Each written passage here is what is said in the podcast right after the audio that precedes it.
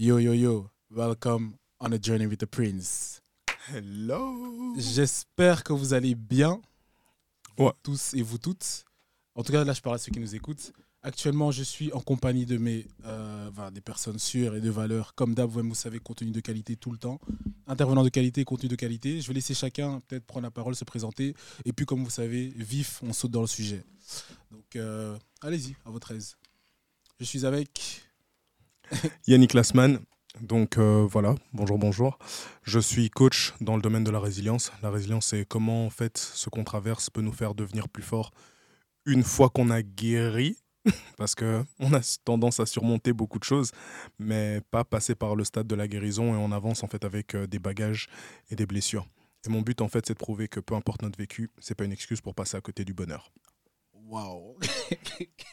ah ouais. Il l'avait préparé. Hein Ah, c'est mon intro de base. ok, ok. Euh, Lord ou hein. Malsain Lazare. Il n'y a rien à dire. Rien à dire. ils vont- Eux-mêmes eux-mêmes vont comprendre. Ouais, Voilà, ok, c'est bon déjà. Tout se dira qu'il faudra parler, pas de souci. Et bah, mon cher, euh, que je ne présente plus, mais vas-y, je te laisse faire ta présentation. Pourquoi tu ne me présentes jamais Toi, tu- contre-succès, toujours comme ça avec toi. Mais bon, les gens ont l'habitude. Hein? Voilà. Donc euh, voilà. Lord Plantin, aussi connu sous le nom de Orlan Mangala, parce que je suis quand même né d'un nom, hein, euh, d'un père et d'une mère, comme on dit dans mon pays. Ok. Donc euh, je suis juriste, je travaille dans le secteur de la compliance et je suis également Hmm. maître de cérémonie. Ok, ok. Bah, orgueilleux. hein. C'est pas l'orgueil, c'est l'ambiance, mon frère. euh, c'est Ce- l'ambiance. Ce, que, ce que tu as dit en dernier euh, m'intéresse beaucoup parce que j'ai- ça fait écho au thème du jour. Tu es maître de quel type de cérémonie quoi? Enterrement, veillée, deuil, c'est- c'est c'est quoi? Tu fais quelle cérémonie? Hmm, tout type de cérémonie tant qu'il n'y a pas de sorcellerie. Non, je fais tu- principalement des mariages. Ok. Je fais également des anniversaires, des baptêmes, des communions, ce genre de choses. Et depuis peu, je suis également officiant, c'est-à-dire que je marie les gens. Ah bon? Ah oui, Ah ouais on est arrivé là. Ah ouais bah- On est arrivé là. Ah ouais, toi, t'es arrivé à un stade. hein. Ok, bah c'est intéressant parce que justement, le, su- le sujet du jour tournera autour du mariage, bien Mhm. évidemment. Euh, et plus précisément, en fait, il va dans, il y, a- il y a plusieurs angles, dans le sens où autant euh, on va parler, je dirais, vu d'une posture masculine, je dirais de la crainte que nous les hommes pouvons avoir euh, par rapport au mariage. Donc on va un peu voir ensemble bah, pourquoi à l'heure d'aujourd'hui vous pensez, je sais pas, c'est free. Moi, en tout cas, moi aujourd'hui, je vous dis que là, c'est Laza Malsain qui m'a emmené ici. Celui que vous avez entendu le moins parler, c'est lui le boss du sujet. En fait, Laza, en vérité, mets-toi à l'aise. Voilà. Tu veux me faire. Mets-toi à l'aise. De quoi doit nous parler, Laza, par rapport au mariage? Dis-nous. Premièrement, Oui. euh, en ce moment, il y a une vague de jeunes mariés. Il y a une vague de jeunes mariés qui se lancent dans une aventure à laquelle je pense qu'eux-mêmes ne connaissent pas les règles. Et euh, c'est ce qui pose un sérieux problème quand on constate que euh, la date de péremption est très très très rapide. Oh, ok, ok, ok, ok. Donc là, tu es vraiment dans un constat, dans un constat par rapport au, euh, au, au mariage, on va dire, qui prennent vite fin, entre guillemets. Beaucoup trop vite. Beaucoup trop vite par rapport. Ok. Bah, Et puis, beaucoup de gens aussi souffrent dedans. Ok. Donc en, en gros, ce qu'on pourrait dire, c'est on partira d'une posture où est-ce que nous-mêmes, on va donner notre avis en général par rapport à ce que c'est le mariage. Et pour cela, ben, comme vous avez entendu, il y a une personne qui, à l'heure d'aujourd'hui, est officiant. Nous avons Yannick Lassman, qui est quelqu'un de marié. Depuis, combien, Mhm. depuis combien de temps euh, maintenant mon... Hum, Ça va faire 5 ans. Ok, depuis 5 ans. Ça fait 5 ans. Nous avons Laza, qui, hier... Tu peux conclure, hein, à mon avis. Il n'y a pas qui hier a fait sa demande officielle à sa dulcinée. Ouais. Donc je C'est elle qui est fiancée, c'est pas moi. Nous avons fiancé l'enfant des gens. voilà. Donc, moi, je pense- pas reçu de bague. voilà, celle qui a reçu. Euh. Non, mais je pense que le panel est assez bien constitué pour que chacun puisse peut-être donner euh, bah, son, son ressenti par rapport au mariage. Et aussi, bah, l'important, c'est aussi en parallèle la pression que certains hommes bah, exercent, supportent et tout, endurent par rapport au mariage. Donc voilà, pour l'intro, c'est un peu ça. Le thème, c'est mariage et puis le reste, c'est freestyle. Euh, à chaud, quand je vous dis mariage, vous dites quoi? Moi, je suis déjà là avec le. C'est quoi en fait le concept du mariage et pourquoi est-ce que les gens ont envie de se marier? Ok. On commence à répondre. Ah, moi, c'est la question que je pose. Non, parce que sinon, on allait demander au public et tout. Hein Mais la réponse, en fait, la réponse que j'ai là aujourd'hui, tu vois, c'est c'est déjà en fait pourquoi est-ce que les gens ont envie de se marier? Parce qu'on parle du mariage, comme tu mm. viens de le dire, tu vois, c'est qu'il y a des couples qui sont éphémères, il y a des gens qui se marient, mais ça ne dure pas. Et donc, c'est comme tu te lances dans quelque chose, mais est-ce que tu sais ce que ça signifie, ce que tu commences? C'est ça, en fait, ma question. Donc, on parle de mariage, on parle de mariage éphémère, mais je pense que pour toute chose, pour bâtir tout quel... enfin, toute chose, tu dois avoir les plans, tu dois savoir comment ça fonctionne, tu dois savoir quels sont ses principes pour pouvoir continuer. Tu achètes un meuble Ikea. On a le mode d'emploi avec ça et donc tu es censé pouvoir monter ce meuble-là. Et pour moi, en fait, c'est la même chose avec le mariage. Le mariage, il y a des composants essentiels, en fait, qui sont présents, mais si tu as envie du mariage et que tu n'as pas envie d'autre chose, ou si tu veux te marier, est-ce que le mariage, c'est quelque chose qui fait partie des choses dont tu as besoin dans ta maison, comme ce meuble, tu vois, dans ta vie Parce que c'est pas un meuble qui, qui se casse, que tu remontes, à tout moment, tu voilà. haut, tu m'en bas. Exactement. ok, ok, ok. non, mais on rentre directement dans une forme de profondeur, là. Euh, Lazare, quand je dis mariage, tu dis quoi? Après, ma, ma réponse à cela, ça peut paraître bizarre. Parce que moi, je vais dire le mariage, c'est une utopie. Parce que beaucoup de gens, en fait, se mentent. Les gens pensent que une fois qu'on est marié, l'amour est plus fort. J'y crois pas trop. Et pour ma part, il n'y a même pas de réelle grande différence entre deux personnes qui sont en couple et qui vivent ensemble et un couple marié. Parce que même si on doit regarder euh, dans le registre euh, communal, mhm. Euh, un couple marié, il n'y a pas une réelle grande différence qu'un couple qui habite en cohabitation légale. Et les gens se mentent énormément en se disant, surtout les femmes, qui ont des discours en disant euh, tant qu'il ne m'a pas encore mis la bague, je n'agis pas de cette manière ou je ne fais pas ceci. Mmh. Affaire à suivre. Ah. Ah, y a déjà, y a peu, tu sens un peu les épices, Orlan. Tu sens un peu. toujours, toujours, parce qu'on entend beaucoup de discours de gens divers et variés. Hein. Alors. Orlan, quand, quand, on dit mariage, toi, tu, toi, tu dis quoi? Quand tu, quand tu, entends le terme mariage, toi qui as assisté à tant de mariages, toi qui es maître de cérémonie et qui est depuis peu officiant, c'est. Quand, quand, mmh, mariage, c'est argent. Euh, le mariage, oui, vraiment, mais ça a l'air bête. mais le mariage, c'est de l'argent, mais c'est multidimensionnel. Parce que c'est à la fois l'argent que tu mets pour le mariage, parce qu'il y a tout un tas de cérémonies, il y a tout un tas de préparations que tu dois faire, ça coûte. Mhm. Il y a ceux qui mettent beaucoup trop d'argent dans leur mariage et ça leur plombe leur début de vie commune. Et tu as ceux qui font les choses, on va dire, de manière carrée, qui respectent leurs traditions, de leur, euh, de leur tribu, de leur peuple, de leur région, de leur religion, etc., etc. Et voilà, ils font ce qu'ils font. À côté de ça, tu as la question toujours financière de ce que j'appelle euh, construire une nation. Ok. Et ça, c'est la partie qui m'intéresse. Parce que construire une nation, ça doit commencer quelque part.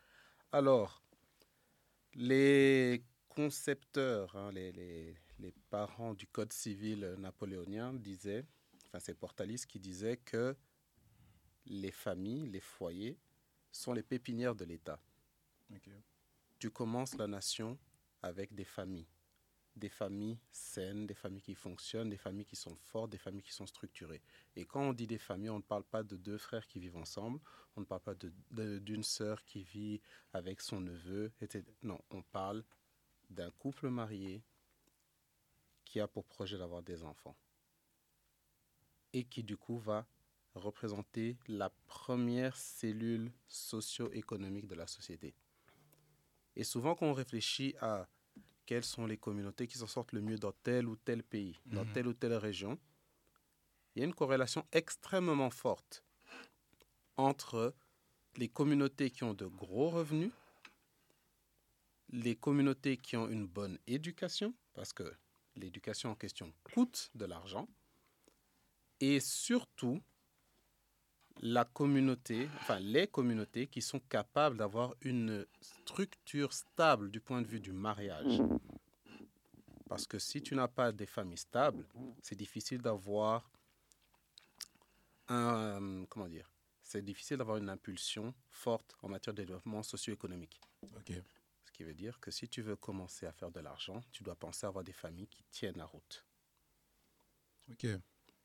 Disons que tu es déjà bien dans un bon chapitre euh, assez. Euh, euh, par rapport à ce qu'il est en train d'expliquer là, Yannick, quelque chose sur lequel tu veux rebondir directement ou... En fait, oui, parce que c'est vrai que, comment dire, se lancer dans un mariage, ça demande une cérémonie.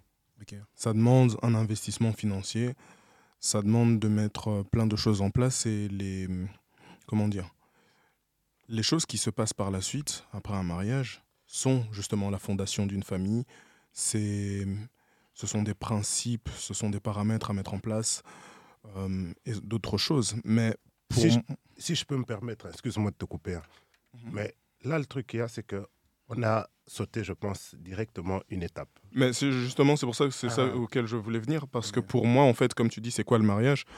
Parce que pour moi, le mariage, en fait, c'est justement, c'est une connexion spirituelle qui fait que ça fait la différence entre un couple qui est marié, qui n'est pas marié, mais c'est aussi une promesse. Et ce, ce n'est pas, euh, ce n'est pas la consécration.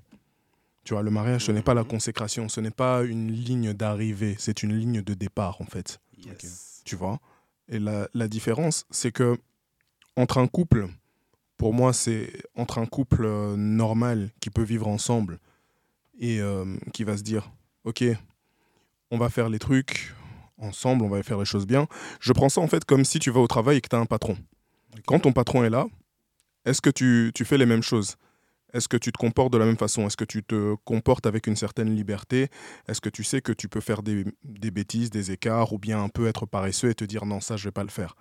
Ben, on va dire que le patron du mariage, c'est Dieu. Parce que le mariage, c'est à la base, c'est de la spiritualité. Personne ne peut se dire le mariage, c'est juste un concept communal. Non, ça vient de l'Église à la base. Et donc, ça veut dire qu'une personne vient dans un mariage, fait déjà une promesse pour le meilleur et pour le pire, dans la maladie comme dans la santé, et d'aller jusqu'au bout. Ça veut dire que là, tu t'engages et tu dis, peu importe ce qui va m'arriver et peu importe ce qui va t'arriver, je vais être là pour toi pendant le restant de mes jours. Et donc, pour moi, c'est ça, là, en fait, la promesse du chrétien qui parle. Pardon? Là, c'est ton côté chrétien qui parle. Hum, en fait, moi, je, je, ne suis même plus vraiment dans la, euh, dans, la, dans la chrétienté. Je suis vraiment dans la spiritualité parce que j'ai eu une éducation catholique, je me suis beaucoup attaché à ça. On a fait un mariage catholique avec ma femme, mais je suis encore en découverte et à la recherche vraiment de quelle est la spiritualité que je veux au mieux. Mais peu importe que ce soit mon côté spirituel, donc chrétien, euh, ou autre choix que je ferai peut-être plus tard, mhm. on ne sait jamais, si je veux monter euh, vers l'étoile. Mais ce que je veux dire, c'est que pour moi, la différence entre quelqu'un qui a envie de se marier et quelqu'un qui n'a pas envie de se marier, c'est ça en fait. Parce que c'est comme si tu dis, je vais essayer quelque chose, mais je vais retirer en fait tous les composants nécessaires à faire que cette chose a de la valeur, et je vais l'adapter en fait à ce que le monde en a fait c'est normal que ça n'a plus de valeur pour euh, les yeux des autres. Si tu enlèves les composants nécessaires, et c'est la même chose que je dis, si tu vas dans ton taf et que ton boss, il n'est pas là, tu vas glander. Tu vas être plus laxiste, tu vas moins bien faire les choses. Tu peux faire n'importe quelle promesse, mais déjà, on sait qu'aujourd'hui, les gens ont du mal, en fait, à reconnaître la valeur d'une vraie promesse, qui est un engagement, qui est un choix, et qui n'est pas un choix à prendre à la légère. Et je pense que, comme tu dis, si les gens prennent ce choix à la légère et qui se plantent par la suite, c'est comme ça, en fait, qu'ils n'ont pas conscience de ce que ça représente. Une fois que tu as, conscience de, de la valeur de ce dans quoi tu vas t'engager, les conséquences, tu dois t'y préparer aussi. Parce qu'il y a, y a beaucoup de gens aujourd'hui qui se lancent dans le mariage et qui vont le faire à l'église parce que c'est une suite logique. Les gens se disent, euh, on se met en couple, on, sait la commune, oui, parce qu'on s'aime, donc on se marie. Mais là, c'est le côté chrétien qui rentre en compte. Ici, nous sommes tous noirs, donc de tous africains et bantous. Avant tout, c'est que avant le mariage catholique, donc à l'église, mhm. il y a le mariage coutumier. Yes. Chose qui, pour nous, est le mariage, Le mais vrai dans la Coutume. mentalité aujourd'hui, c'est synonyme de fiançailles. Ok. Alors que non, les gens oublient beaucoup que on passe d'abord par toutes ces étapes qui sont euh, les fiançailles Prédot. prédotes. Est-ce que juste pour que vous nous aidiez dans la compréhension, euh, comme vous avez dit, il y a fiançailles, dot, euh, Mariage catholique mariage pour ceux qui le sont. Ok. Euh, la signification de chacune de ces choses-là. Donc, généralement, on commence par quoi? On commence par les fiançailles. Chez nous, le Kangalopango. Comme Cette le- parcelle n'est plus à vendre. Ok. Lorsque tu prends ta famille et vous allez vous présenter dans la famille de l'autre. ok. Histoire de dire, si demain vous voyez ce garçon marcher avec cette fille, hein, il n'y a pas de problème parce que ils ont déjà été présentés. Ok, donc ça, c'est la première étape, fiançailles. Ouais. Oui. Ok. Cette parcelle n'est plus à vendre. Donc, il n'y aura plus personne qui pourra venir dans cette maison pour demander la main de la fille en question parce qu'une famille est déjà passée. Ok. Une fois que cette, cette étape est passée, on passe ensuite à la dot. Ok. La dot qui est euh, suivie d'une liste à remplir, les, euh, les demandes de la belle famille, Mhm. donc souvent de la famille de la femme, à l'homme. Ok. Pour pouvoir épouser notre fille, nous avons besoin de ceci, cela. Je vais juste rebondir d'ailleurs sur la question de la dot parce que ça, c'est un très gros, gros, gros, gros sujet aujourd'hui. Ouais, de ouf. Beaucoup de gens ne comprennent pas le mariage traditionnel et veulent le faire sauter parce qu'ils ne savent juste pas ce que c'est, ne savent pas ce que ça représente, ne savent pas à quoi ça sert et ne comprennent pas non plus la symbolique derrière. Et ça va dans les deux sens. C'est autant les candidats au mariage que un problème, pardon, que un problème au niveau des familles elles-mêmes. Parce que beaucoup de familles ont tendance aujourd'hui à financiariser le mariage, à faire en fait de cette étape de à faire de cette étape de, de la dot une occasion de demander X nombre de choses, juste voilà, couvrez-nous de cadeaux. Et ensuite mettre un montant dans l'enveloppe qui dit encore couvrez-nous d'argent. Ça n'a plus de symbolique. Voilà, la symbolique s'est perdue. Alors que quand on revient à la base de la dot et de la célébration du mariage traditionnel, ce sont deux familles qui se réunissent à l'occasion de l'union de leurs enfants. Donc les enfants sont presque le prétexte. Et ce que l'on amène normalement dans le cadre de la célébration, c'est avant tout, plus que des présents, c'est des choses qu'on va consommer. Typiquement, on allait amener du vin de palme, une calebasse, euh, de, de la nourriture euh, des animaux. Enfin, des C'est animaux. pas les Vous comprenez de- ce que je veux dire par des animaux Bien sûr. Poulet, chèvres, etc., etc. Parce que c'est la fête, en fait. Mhm. Donc, la coutume de base, elle est basée sur, Un moment de partage c'est ça, un moment de partage. et d'union même. Et le, le fait que l'on amène des présents, c'est parce qu'on ne va pas dans la maison de quelqu'un les mains vides. Mhm. Donc, tu amènes des présents en symbole de je viens vous honorer. Je viens dans votre maison, donc je viens vous honorer. Je viens avec mon fils que vous agréez dans cette maison, donc mon enfant vient également vous honorer. Donc, il y a une part de ces cadeaux qui, entre guillemets, sont censés symboliser ce que le fils amène. Mais comme le fils ne peut pas rentrer seul dans la maison, il n'a pas reçu une invitation personnelle. Il vient avec sa famille. Donc, toute la famille vient porter les présents. Mais bon, tu es marié. Lorsque tu t'es marié, je pense que pendant la cérémonie, tu n'as pas beaucoup parlé, n'est-ce pas? Moi, mon pas cas de figure est un peu différent vu que moi, je suis marié avec une européenne et que je suis orphelin. Donc, Ah, ce qui fait que du côté parental, il y avait euh, la meilleure amie de mon père qui, elle, a amené ma femme. Et Hmm. enfin, qui elle a amené ma femme. Et moi, j'ai été amené à l'hôtel par la mère de ma femme, justement, parce que Ok. c'était vraiment pour symboliser cette union-là. On a beaucoup passé de temps. Donc, moi, ma vision du mariage traditionnel, j'ai déjà participé à ce genre c'est- Mhm. de, dépouille.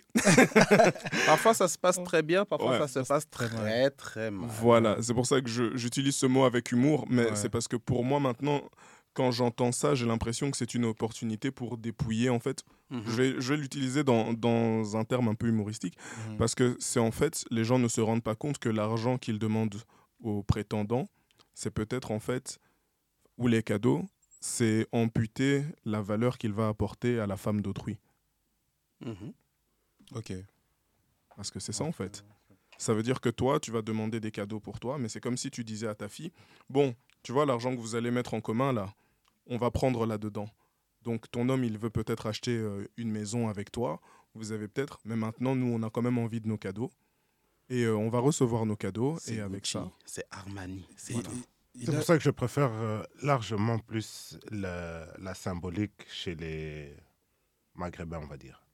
Parce que chez eux, lorsqu'ils font la dot, euh, enfin, leur mariage halal, Mhm. Mhm. Le, les présents que eux vont demander, ou le montant qu'ils vont demander, ils remettent ça à la fille afin de lui dire là où tu vas, demain, Sois dans, l'aise et- dans ta maison où tu vas, Ouais. aménage là. Ouais, ouais. Mhm. C'est pas comme pas une maintenant, de- ta on repart à a zéro. demandé. Ici, c'est ta grand-mère a demandé des paires de ça. C'est ça. J'ai un gars, un daron, il a demandé un groupe électrogène. wesh. Non, les, les- Un, c'est gentil. Un. Oh. Il y a des Hein dingueries. Tu es Totalement. gentil. Je te dis, moi j'ai vu des listes. Ouais, On te dit, je veux X nombre de tonneaux de telle huile. Je veux X nombre de groupes électrogènes. Je veux X plasma. nombre de Gros, télé, X nombre de chaussures. X nombre de machin. Nouveau smartphone, on te précise le modèle. Mac. J'ai vu, j'ai vu des choses. Mon gars, En je sachant que ce sont même des personnes qui ne viennent jamais dans les réunions de famille. C'est Voilà. le cousin du cousin d'eux. Et comme on va t'inviter, ah, mais moi je vu profite, je des prends. choses. Et ils n'ont même pas ça eux-mêmes à la maison. Mais non, mais- Et après, les gens ne viennent plus et ils disparaissent à tout jamais. Parfois, c'est absolument exagéré. Par Ouais. exemple, moi, je me souviens que, allez, dans certains mariages, Mhm. parce que souvent, ce qui va se passer, c'est, voilà, si tu es proche de la personne qui se marie, on te permet de dire, est-ce que tu veux demander quelque chose de particulier? Ok. Maintenant, c'est là que tu vois la différence entre la personne qui dit, oui, moi, je veux euh, tel truc dont la valeur marchande, c'est 350 euros, et la personne qui va te dire, oui, moi, je veux... Parce que, par exemple, un, un cadeau très fréquent, Ouais. c'est les tissus Ok, oui. tu vois? Et effectivement, dans le cadre du mariage, en général, on va ch- chercher à fournir des tissus de qualité. Donc, tu vas avoir que telle personne dit, moi, je veux un tissu. Telle personne va dire, moi aussi, je veux un tissu. Et en fait, ces tissus, ils vont servir souvent à quoi? Faire les tenues qui vont être portées au mariage. Mhm. Donc, quand c'est des choses comme ça, tu comprends. Mais quand tu me demandes 14, euh, 14 sets de vêtements, hein, tu me demandes trois costumes, euh, un Armani, un euh, ceci, un cela. Totalement. Et pour en fait, petit à petit, même entrer dans le vif totalement, parce que comme vous savez, c'est souvent axé sur la vision masculine. euh, quel rapport voyez-vous à l'heure ac- actuelle entre euh, le fait que bah, déjà les gens, entre guillemets, ou les hommes cherchent à se marier beaucoup plus tard, entre guillemets, des constats qu'on a, et euh, en plus de cela, soit ne pas du tout vouloir se marier, en fait? Nous sommes même arrivés à une époque où on te dit, bah, en fait, il n'y a aucun avantage pour un homme, apparemment, à l'heure d'aujourd'hui, de se marier. Par exemple, quand vous entendez des phrases comme ça, c'est, ça éveille quoi en vous? Ah, moi, je comprends. Vas-y, Laza, dis-moi. Moi, pour ma part, je vais prendre les, les deux constats que tu as donnés. Pour ma part, je trouve que même si on nous dit. Parce que là, le, le thème qu'il y a. Enfin, le, la manière dont les gens. Pourquoi est-ce qu'à la base on dit mariez-vous jeune? C'est pour éviter les. Que, les, que l'homme aille voir, Ailleurs, batifoler, vois. C'est pour ça que de base, hein, mariez-vous jeune. Comme ça, vous allez apprendre à vous connaître. C'est seulement avec ta femme que tu vas faire toutes les dingueries dont tu as besoin. Mais à l'époque de, de maintenant, Ouais. je trouve qu'il est mieux qu'un homme se marie tard. Ok. Bah, va expliquer. Afin que la personne en question, ou la personne elle-même, puisse prendre conscience de certaines choses. Il a peut-être fait tout le tour et puis il sait ce qu'il veut. Compréhensible. Mais maintenant, de l'autre côté, tu as euh, ceux qui ne veulent pas se marier. Mhm. C'est parce qu'un mariage aujourd'hui, c'est la blinde. C'est la plainte. C'est énorme. Tu penses qu'il y a beaucoup d'hommes qui sont dans, ce, dans cette situa- situation-là, justement, de se dire Ah, s'il n'y avait pas autant de blindes, je me serais marié. Bien Tranquille. sûr. Les- un mariage aujourd'hui, c'est c'est pratiquement, entre guillemets, hein, Ouais. c'est comme si tu pars, tu repars à zéro. Et en plus, je me rappelle, j'avais un débat dernièrement avec euh, des potes à moi Ouais. où euh, je disais, c'est honteux que les gens viennent à des mariages Mhm. sans offrir de Ouais. aux mariés. Mhm. Et euh, donc moi, dans cette, euh, dans cette logique, je leur disais, moi demain, si je me marie, je, sur l'invitation, tu vas préciser je dis, donnez un montant. on m'a dit, on m'a insulté d'avare. Alors que ça n'a rien à voir. Parce que j'ai été à tellement de mariages. J'ai participé à tellement de mariages, de loin comme de très près. Mhm. Et franchement, les, les derniers mariages, j'ai rarement vu des embouteillages quand on appelait pour donner des cadeaux. Donc les gens sont arrivés, ils ont bu, ils ont mangé, ils ont dansé, ils ont consommé. Et peut-être il y en a même qui repartent avec quelqu'un parce qu'il l'a rencontré là. Mhm. Mais dans tout ça, il n'y a même sans pas... Parler, sans parler, désolé de la touche là, mais sans parler de ceux parfois qui ont même consommé la mariée ou le mari. Tu peux continuer Non, c'était pas nécessaire. non, ça c'était pas touche personnelle. C'était gratuit. Non parce, que même, non, parce que même ça, c'est des phénomènes. Mais bon, allons-y, continue. Mais c'est vrai. Donc, dans cette logique-là, les gens se disent. T'as tout consommé, quoi. même, non. Les, les, gens se disent pourquoi est-ce que je vais aller dépenser autant? Mhm. Surtout que moi, je trouve que euh, se marier, normalement, ça devrait se faire une fois qu'on a une certaine stabilité. Ok. Pour moi, je dis même, euh, se marier, c'est si tu as l'argent, marie-toi. Si tu n'as pas l'argent, ça ne sert à rien. Parce que commencer à devoir aller faire comme beaucoup, euh, ça se passe souvent chez les Arabes, ils font des crédits pour le mariage. C'est inutile. C'est ce genre un game dans les banques d'ailleurs. Ce, ce, ce, genre de choses, le crédit, c'est peut-être pour acheter une voiture. Ou le mieux, ce serait pour la maison. tu achètes ton bien, ou peut-être pour euh, une affaire, mais c'est un crédit pour euh, se marier. Pour ma part, je trouve ça totalement inutile. Ok. Hmm. Yannick, quand tu entends que, bah, comme j'ai dit, hein, le fait que les hommes se marient plus vraiment, ou non plus ce désir, ou ou même le fait que ce soit retardé, entre guillemets, tu, tu penses que ça peut être dû à quoi? Est-ce qu'il y a une crainte euh, globale qui erre sur la masculine? Est-ce qu'on n'est plus des hommes responsables, comme on peut peut-être nous le dire à l'heure d'aujourd'hui? C'est quoi, selon toi, le phénomène? En fait, pour moi, déjà, pour qu'un homme puisse être euh, dans, au top de ce qu'il a apporté, cet homme-là doit savoir où est-ce qu'il va et à quel point est-ce qu'il peut être épanoui. Donc, ça veut dire qu'aujourd'hui, tu regardes tu fais tes études. On va juste prendre euh, le cas normal. Tu fais tes études normales, tu finis à 18 ans. Tu fais ton bachelier, tu sors à 22 ans. Tu fais un master, tu sors à 25 ans. Et donc, ça veut dire que si tu as fait que passer ton temps dans les études, ça veut dire qu'à ce moment-là, en fait, vers 25. Et si t'as jamais doublé, hein. Donc voilà. Déjà. Ça, c'est dans le meilleur des mondes. dans le meilleur des mondes. pas doublé déjà. Si t'as jamais doublé. Normalement, et là, t'as déjà 28 ans, ce qu'il explique. voilà. Donc ça veut dire que tu viens, tu viens à peine de sortir des bancs. De, des bancs. T'as même pas mis un pied dans le monde du travail. Donc ça veut dire que t'as même pas commencé à gagner vraiment énormément d'argent. Et donc, juste si tu prends ce parcours-là, quelqu'un qui fait des hautes études et qui fait pas médecine ou avocat, ne va pas, ne va pas être, euh, comment dire, prêt sur le marché de l'emploi, de, de l'emploi et, et d'avoir sa stabilité. Parce qu'un homme et un mariage représentent une stabilité à apporter à une femme. C'est pour ça que, comme on dit, il y a la dot, mhm. ce sont aussi les cadeaux. Et pour moi, le, le fait est qu'un homme est censé prendre soin d'une femme euh, dans ce mariage-là. Parce que c'est ça, en fait, tout le but. Et la plus-value qu'une femme a apporté, en fait, c'est l'apport et le soutien émotionnel, plus la lignée. Donc, maintenant qu'il y a ces deux-là, comment est-ce qu'on peut avoir une lignée si on ne peut pas avoir quelque chose dans le frigo? Je rajouterai à cela et la stabilité. C'est pour ça que j'ai dit la stabilité aussi euh, émotionnelle, tu vois. Mmh. Donc, euh, c'est vrai. Il faut, aussi faire ça. dans ce que tu dis, c'est-à-dire qu'en fait, en vrai, gars, avant 30 ans, on n'est pas prêt, en vrai. Mais attends, attends, attends. Mais ce que je veux dire, c'est déjà...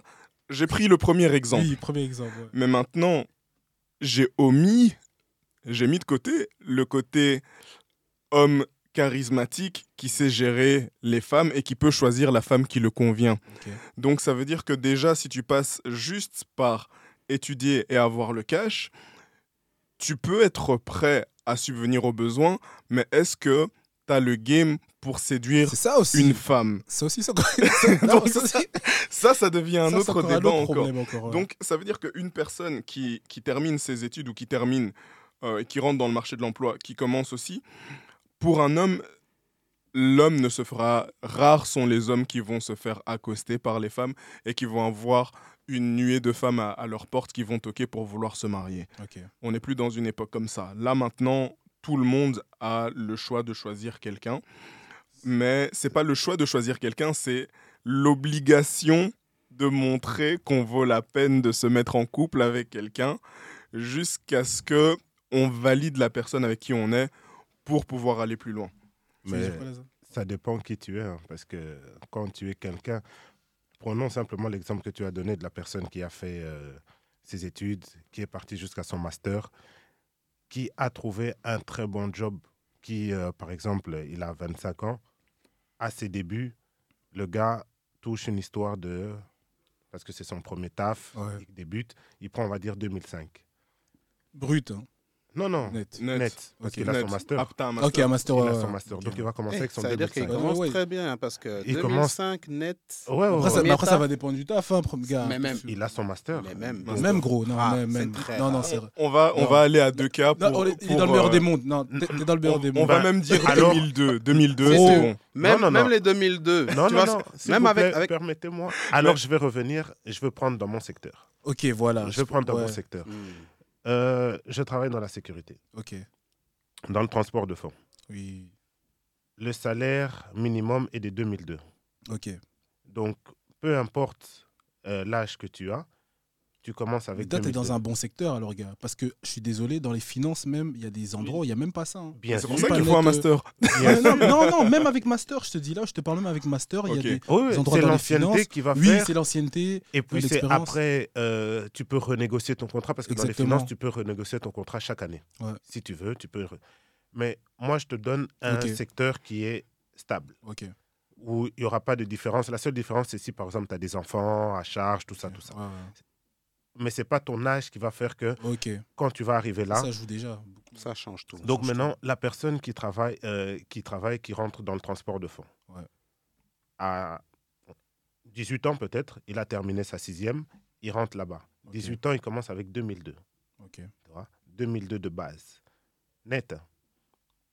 Cette personne, tu as 18 ans, tu habites encore peut-être chez tes parents. Mhm. Fire C'est la fête. Tu as la une très belle vie. Bien sûr. Surtout si à la maison, peut-être, tu... parce que peut-être que papa, maman sont bien, ils ont acheté. On va te demander simplement peut-être, et encore peut-être, il y en a, ils vont rien te demander, ou peut-être d'autres euh, parents, ils vont dire, bon, ou toi, garçon, si tu es toi-même conscient, tu vas dire, mhm.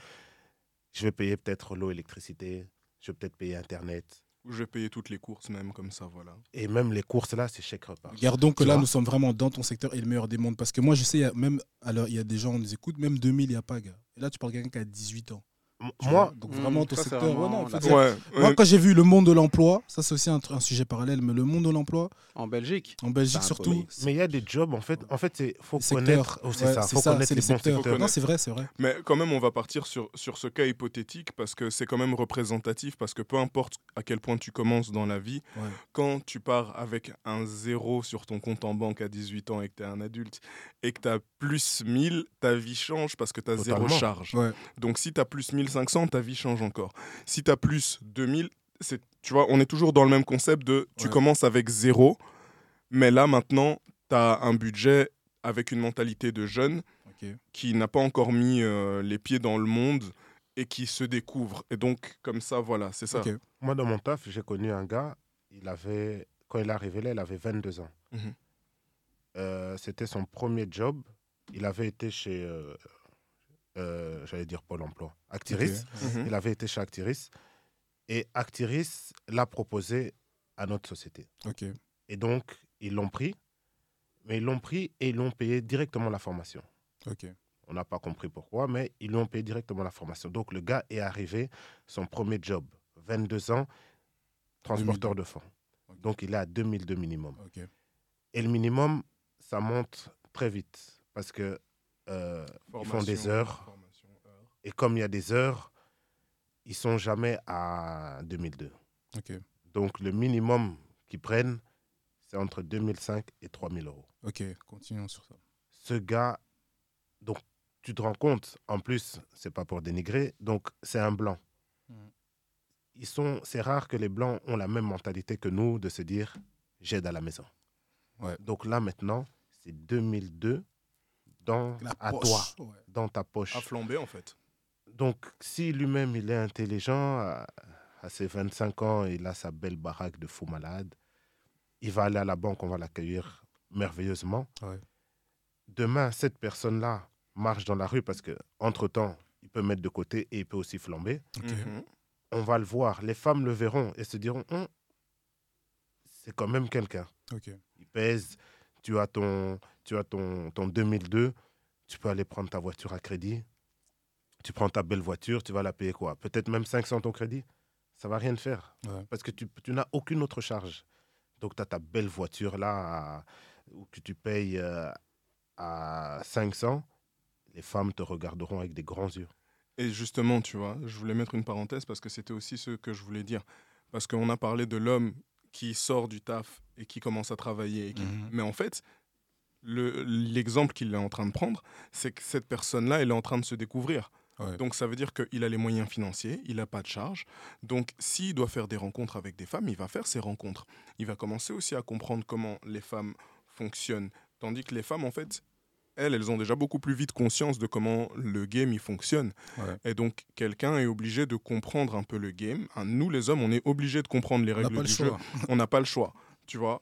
Et, euh, et tu vois, si tu es dans un environnement où tu as justement, tu as le cash, tu as le travail, ça veut dire que tu as les possibilités d'être ouvert et de faire des cadeaux ou bien de... Tu vois, tu pas de restreinte en fait. Ok. C'est pas comme si tu dis, ouais, bon, ce mois-ci c'est chaud, c'est un peu galère, donc je dois voir un peu, je dois trouver un- une magouille pour pouvoir sortir, pour pouvoir faire des trucs, on doit s'arranger entre les gars, pour pouvoir peut-être prendre une taille ou réserver une table. Non, ce gars-là, il peut se dire, ouais, bon, c'est bon, je sors, je mets 1000 balles, euh, 1500 balles de côté, les 500 balles euh, ou les 800 balles qui me restent, je fais ce que je veux avec. Et, tu me et le gars, il peut se dire ça, voilà, tous les mois, il met euh, 1005, 1005, 1005, 1005, 1005, et il continue à faire sa vie et il vit bien et il découvre le monde. Mais quand on vient en fait d'un endroit où on n'a pas eu l'opportunité de commencer à travailler, on n'a pas nos moyens financiers et euh, on n'a pas euh, appris à développer son game, Et même l'intelligence financière au final. Parce Mm. que beaucoup ici, parfois d'entre nous, on a gagné ou eu à gagner de l'argent. Mais dans quoi est-ce qu'on flambe ça, comme on dit depuis tout à Mais- l'heure en fait, c'est même pas le fait, encore l'intelligence financière, moi je vais ramener ça encore plus loin en fait dans, dans la relation. Parce que oui, c'est un, un, comment dire, c'est un paramètre de, de dingue si en plus on a ça. Mais tu peux commencer en te disant Ok, j'ai trouvé la personne avec qui je suis. Ok, on va commencer à, vivre avec deux salaires. Et là, en fait, on va commencer à réfléchir beaucoup plus. Mais le fait est que un homme doit déjà se découvrir lui-même, savoir ce qu'il aime, le genre de femme qu'il aime, le genre de vie qu'il veut avoir et qu'est-ce qu'il épanouit. Pourquoi? Parce que si tu n'es pas épanoui dans ta vie au quotidien, ça va se ressentir dans, qui tu es en fait. Et donc, quand un homme n'est pas au, au meilleur de lui-même, son game n'est pas au top, sa santé n'est pas au top, son, son bien-être n'est pas au top, et ses possibilités sont nulles. Mais ça, c'est une question de. D'abord, pour la personne là, pour l'homme en question, c'est de savoir qui il est et ce qu'il vaut d'abord. Exactement pourquoi le- il doit découvrir tout ça en fait. Ce travail du. En fait, le truc qu'il y a, c'est que il y en a comme euh, il y, a, il y a souvent, et c'est c'est dommage de dire cela, Mhm. mais il y a des garçons, par exemple, ils sont beaux. Ok. Tu vois Quand tu le vois, tu sais que hum, directement. T'as pas besoin de dire ah non, lui il est charismatique, tu vas dire lui il est beau. Ok. Mhm. Mais maintenant, ce genre de personnes, souvent, vu qu'elles ont cette facilité parce que les filles les regardent déjà avec des grands yeux, il n'a pas besoin de De travailler. trop développer son c'est ça. Ouais. Toi, donc, voilà pourquoi euh, aujourd'hui, on dit beaucoup souvent les- à ce genre de gars, les filles aiment bien dire il est beau pour rien. Mhm. Alors que Hmm. ceux, Parce qu'il n'a pas développé le fond. ouais, alors que ceux qui n'ont pas, par exemple, la beauté et qui doivent travailler autre chose, Le game, Ouais. le charisme, La profondeur. le ça. physique, le la manière de charisme, parler, la la prestance, posture, profondeur. le style La vestimentaire, culture générale. l'intelligence émotionnelle des Et femmes. ces gens-là, ils vont travailler beaucoup plus. Et c'est ceux qu'on se dit, mais peut-être la personne, tu vas regarder, tu vas dire, mais il est moins beau que moi, mais il a travaillé énormément pour en arriver là. Et tu vas te dire, putain, lui, c'est un don juan. Alors qu'il a rien de. Peut-être s'il se met à côté de toi, tu vas dire, mais je suis plus beau que lui, mais comment est-ce que tu vas te dire, ah, il a eu cette fille, il a eu. ce- Ouais, alors qu'il a travaillé d'autres trucs du game. Et c'est Bah. pour ça que la beauté n'est pas un paramètre important pour un homme. Un homme, c'est pas À sa partir beauté. jusqu'à un certain âge. Ouais, jusqu'à un certain Non, âge. Mais je veux il dire, a raison. mais même, même peu importe jusqu'à, enfin oui, comme tu dis, jusqu'à un certain âge. Mais pour une relation, c'est pas la beauté de la relation qui fait tout. Pour un homme, ça fait, ça fait beaucoup. Mais enfin, du côté de sa femme, mais pour un homme qui doit vraiment vouloir aller de l'avant, se découvrir, etc., ça prend du temps. C'est pour ça que quelqu'un qui va être là, qui va avoir 18 ans et qui peut se marier même à 24 ans, ça va être un peu, ok, est-ce que tu sais qui tu es en fait? Aujourd'hui, la question c'est, moi tu me poses la question quand tu me demandes si à 24 ans je savais qui j'étais, je te dirais non. Bien sûr. Tu vois? Et je pense que même, je, on va poser la question, à 24 ans tu savais qui t'étais? Absolument pas. 24 Pas ans du- tu savais qui t'étais? Pas du tout, gars. ça 24 ans tu savais qui Moi, je t'étais? savais. Toi t'es bien. Donc ça veut dire, on est là, on est quatre. Mhm. Un homme sur quatre dans cette pièce savait qu'il était à 24 ans. Mais tu sais, je vous ai écouté, depuis Attends. là tantôt, je vous ai écouté justement pour voir quels étaient les éléments sur lesquels vous rebondissez, pour voir un peu comment vous vous situiez par rapport à ça. Mhm. Et en fait, j'aime bien les points sur lesquels tu as, tu as atterri, parce que précisément, en tout cas à mon sens, Mhm. le plus gros facteur qui fait que les hommes se marient tard, c'est la maturité. Entendu. Maintenant, il faut comprendre le problème de la maturité et pas se tromper. Parce que souvent, on dit oui, les femmes deviennent matures plus vite que les hommes, etc. etc. Il y a oui et non. Parce que la maturité dont il est question, c'est d'abord la manière dont le cerveau fonctionne. Une maturité émotionnelle aussi pour moi. Ça, Mais ça, c'est encore un autre élément Mhm. dans la maturité dans sa globalité. Mhm. Mais le problème, le vrai problème dans la maturité, pour ce qui est d'être un adulte fonctionnel, conscient, qui est capable de faire des choix et d'assumer ses choix, quand tu mets ces paramètres-là et que tu regardes les hommes et les femmes, tu te rends compte qu'en fait, aujourd'hui, tu prends 25 ans, hommes, femmes, tu, leur, tu regardes les différents paramètres, c'est-à-dire tu vas regarder les hommes et les femmes de 25 ans, tu vas regarder les belles femmes de 25 ans, tu vas regarder les beaux garçons de 25 ans, tu vas regarder les garçons moyens de 25 ans, les jeunes filles moyennes de 25 ans, tu vas voir que c'est désastreux. Parce que beaucoup de gens, au lieu de travailler sur eux-mêmes, reposent sur des acquis. La beauté, tu la flambes comme pas possible. De tes 16 ans à tes 25 ans, tu fais n'importe quoi et ensuite tu fais fuir du coup tous les bons prétendants. Beaucoup de gars, parce qu'ils n'ont pas encore compris que c'est une phase de développement. Tant que tu n'as pas tes 25 ans, tu n'as pas fini, tu es, encore dans encore l'usine. Ou tout au plus, on t'a sorti de l'usine et tu es encore en- en phase de test Mhm. t'es pas encore un modèle qui est bon à être consommé, très souvent en tout cas. Mais il faut pas le prendre comme étant un mal. Prends ces années pour te développer. Apprends des choses. C'est pour ça que la phase de formation, et ça c'est un truc que beaucoup d'hommes aujourd'hui on ne comprend plus, c'est que nous sommes des êtres en formation jusqu'à l'âge de 25 ans. Parce que ces 25 ans, c'est la fin de maturation de notre cerveau d'une part. D'autre part, du point de vue de la maturation physique, ça joue également. Et aussi, ça correspond, même en termes de formation académique, c'est aussi notre cycle de formation. Ce qui veut dire qu'en réalité, tout ce temps que tu passes à arriver jusqu'à tes 25 ans, c'est normalement le temps pendant lequel tu dois plonger au-dedans de toi-même. Mhm. À certains moments, tu fermes ta bouche et tu apprends ce que la vie veut t'apprendre. À certains moments, tu fermes ta bouche et tu apprends ce que l'école t'apprend. À certains moments, tu fermes ta bouche et tu apprends ce que les expériences sociales vont te donner. Et à un moment, tu te dis, avec tout ce que j'ai appris, moi, c'est quoi? Moi, c'est qui? Et c'est ce travail-là où le développement personnel, le moment où tu vas commencer à te questionner sur quelles sont tes forces, quelles sont tes faiblesses, quels sont tes centres d'intérêt, quels sont les hobbies qui sont bons pour toi. Est-ce que psychologiquement tu es équilibré ou non? Quelles sont les personnes qui t'intéressent Quelles sont les personnes qui t'insupportent Quels sont les défauts sur lesquels tu dois travailler Quelles sont les forces que tu as développées Toutes ces choses-là. Et en fait, si tu fais ce travail-là dans cette période-là, dans cet intervalle-là, tu vas sortir de l'usine, tu es un produit fonctionnel. Peut-être qu'il te manquera l'argent, c'est vrai. Mais en tant que personne, tu seras droit. Mais c'est un sérieux problème. Tu seras un produit minimum un- viable mais à tester sur le marché. Pour- Tu sais, à mon sens, c'est le- c'est notre plus gros problème parce que nous, on joue le mauvais jeu de penser qu'on doit être prêt en même temps que les femmes. Mhm.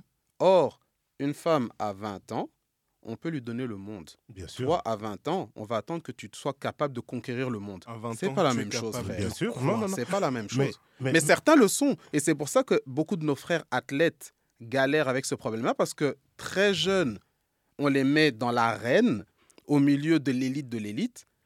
Ils gagnent tout. Et en fait, à l'intérieur, ils ne sont pas prêts. C'est pour ça que je dis, Humainement, ils ne sont pas c'est pour prêts. ça que je dis, tu es capable de quoi? Mhm. Pas dans, tu veux dire dans quoi, une défiance, tu vois. Mais d'où l'apprentissage. Exactement. Mais, mais c'est là où je voulais en venir, en fait, c'est que toi, quand tu donnes cette explication, c'est une explication qui, qui est pour la plupart, ou qui doit être pour la plupart des jeunes. Mhm. Mais malheureusement, vu qu'il y a toutes ces étapes et toutes ces personnes différentes de la personne normale, ça dérègle le marché. Parce Oh, que oui, demain, oui, oui. tu vas voir les. Tu auras peut-être les athlètes, et puis tu auras peut-être euh, les dealers. Tous ceux qui ont l'argent à une histoire de Les les coopérants. aussi. 25 ans, ouais, tout ça, Tous, ouais. les scammers. Les opérateurs économiques, comme on dit chez nous. Tous ces gens-là Ouais, vont dérégler le marché parce que la personne qui est en train de se construire voit les autres personnes de, leur, de son âge et se dit merde, j'ai pas le même suivi, donc je dois essayer de les rattraper. Alors que ces mêmes personnes-là, qui, par exemple, les, les sportifs qui n'ont pas réussi, par exemple, à rentrer dans un monde euh, réel professionnel, ils ont eu une époque, une période de leur vie où ils ont eu l'argent. Tout comme les dealers, ils ont une période où ils flambent énormément. Mais l'autre personne va essayer ou veut les rattraper, sans savoir que prends ton temps, hein, ton temps aussi va arriver. Et Mhm. une fois que toi, tu vas arriver à ce stade de maturité, hein, les autres dont les femmes regardaient avec des grands yeux, elles vont plus les regarder.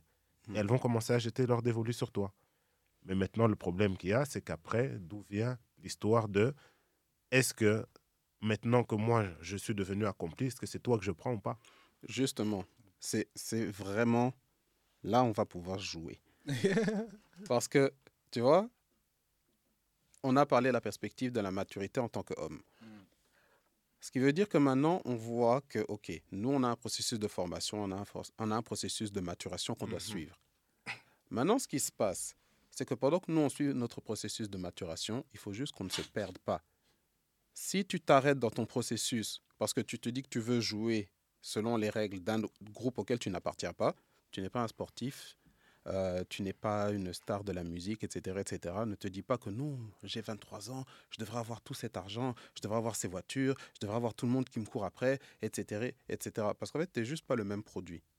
Comme tu n'es pas le même produit, va jusqu'à la fin de ta maturation. Parce que peut-être que toi, à 30 ans, tu vas briller et que eux, un accident, un scandale, une blessure, et à 25 ans, ils sont finis.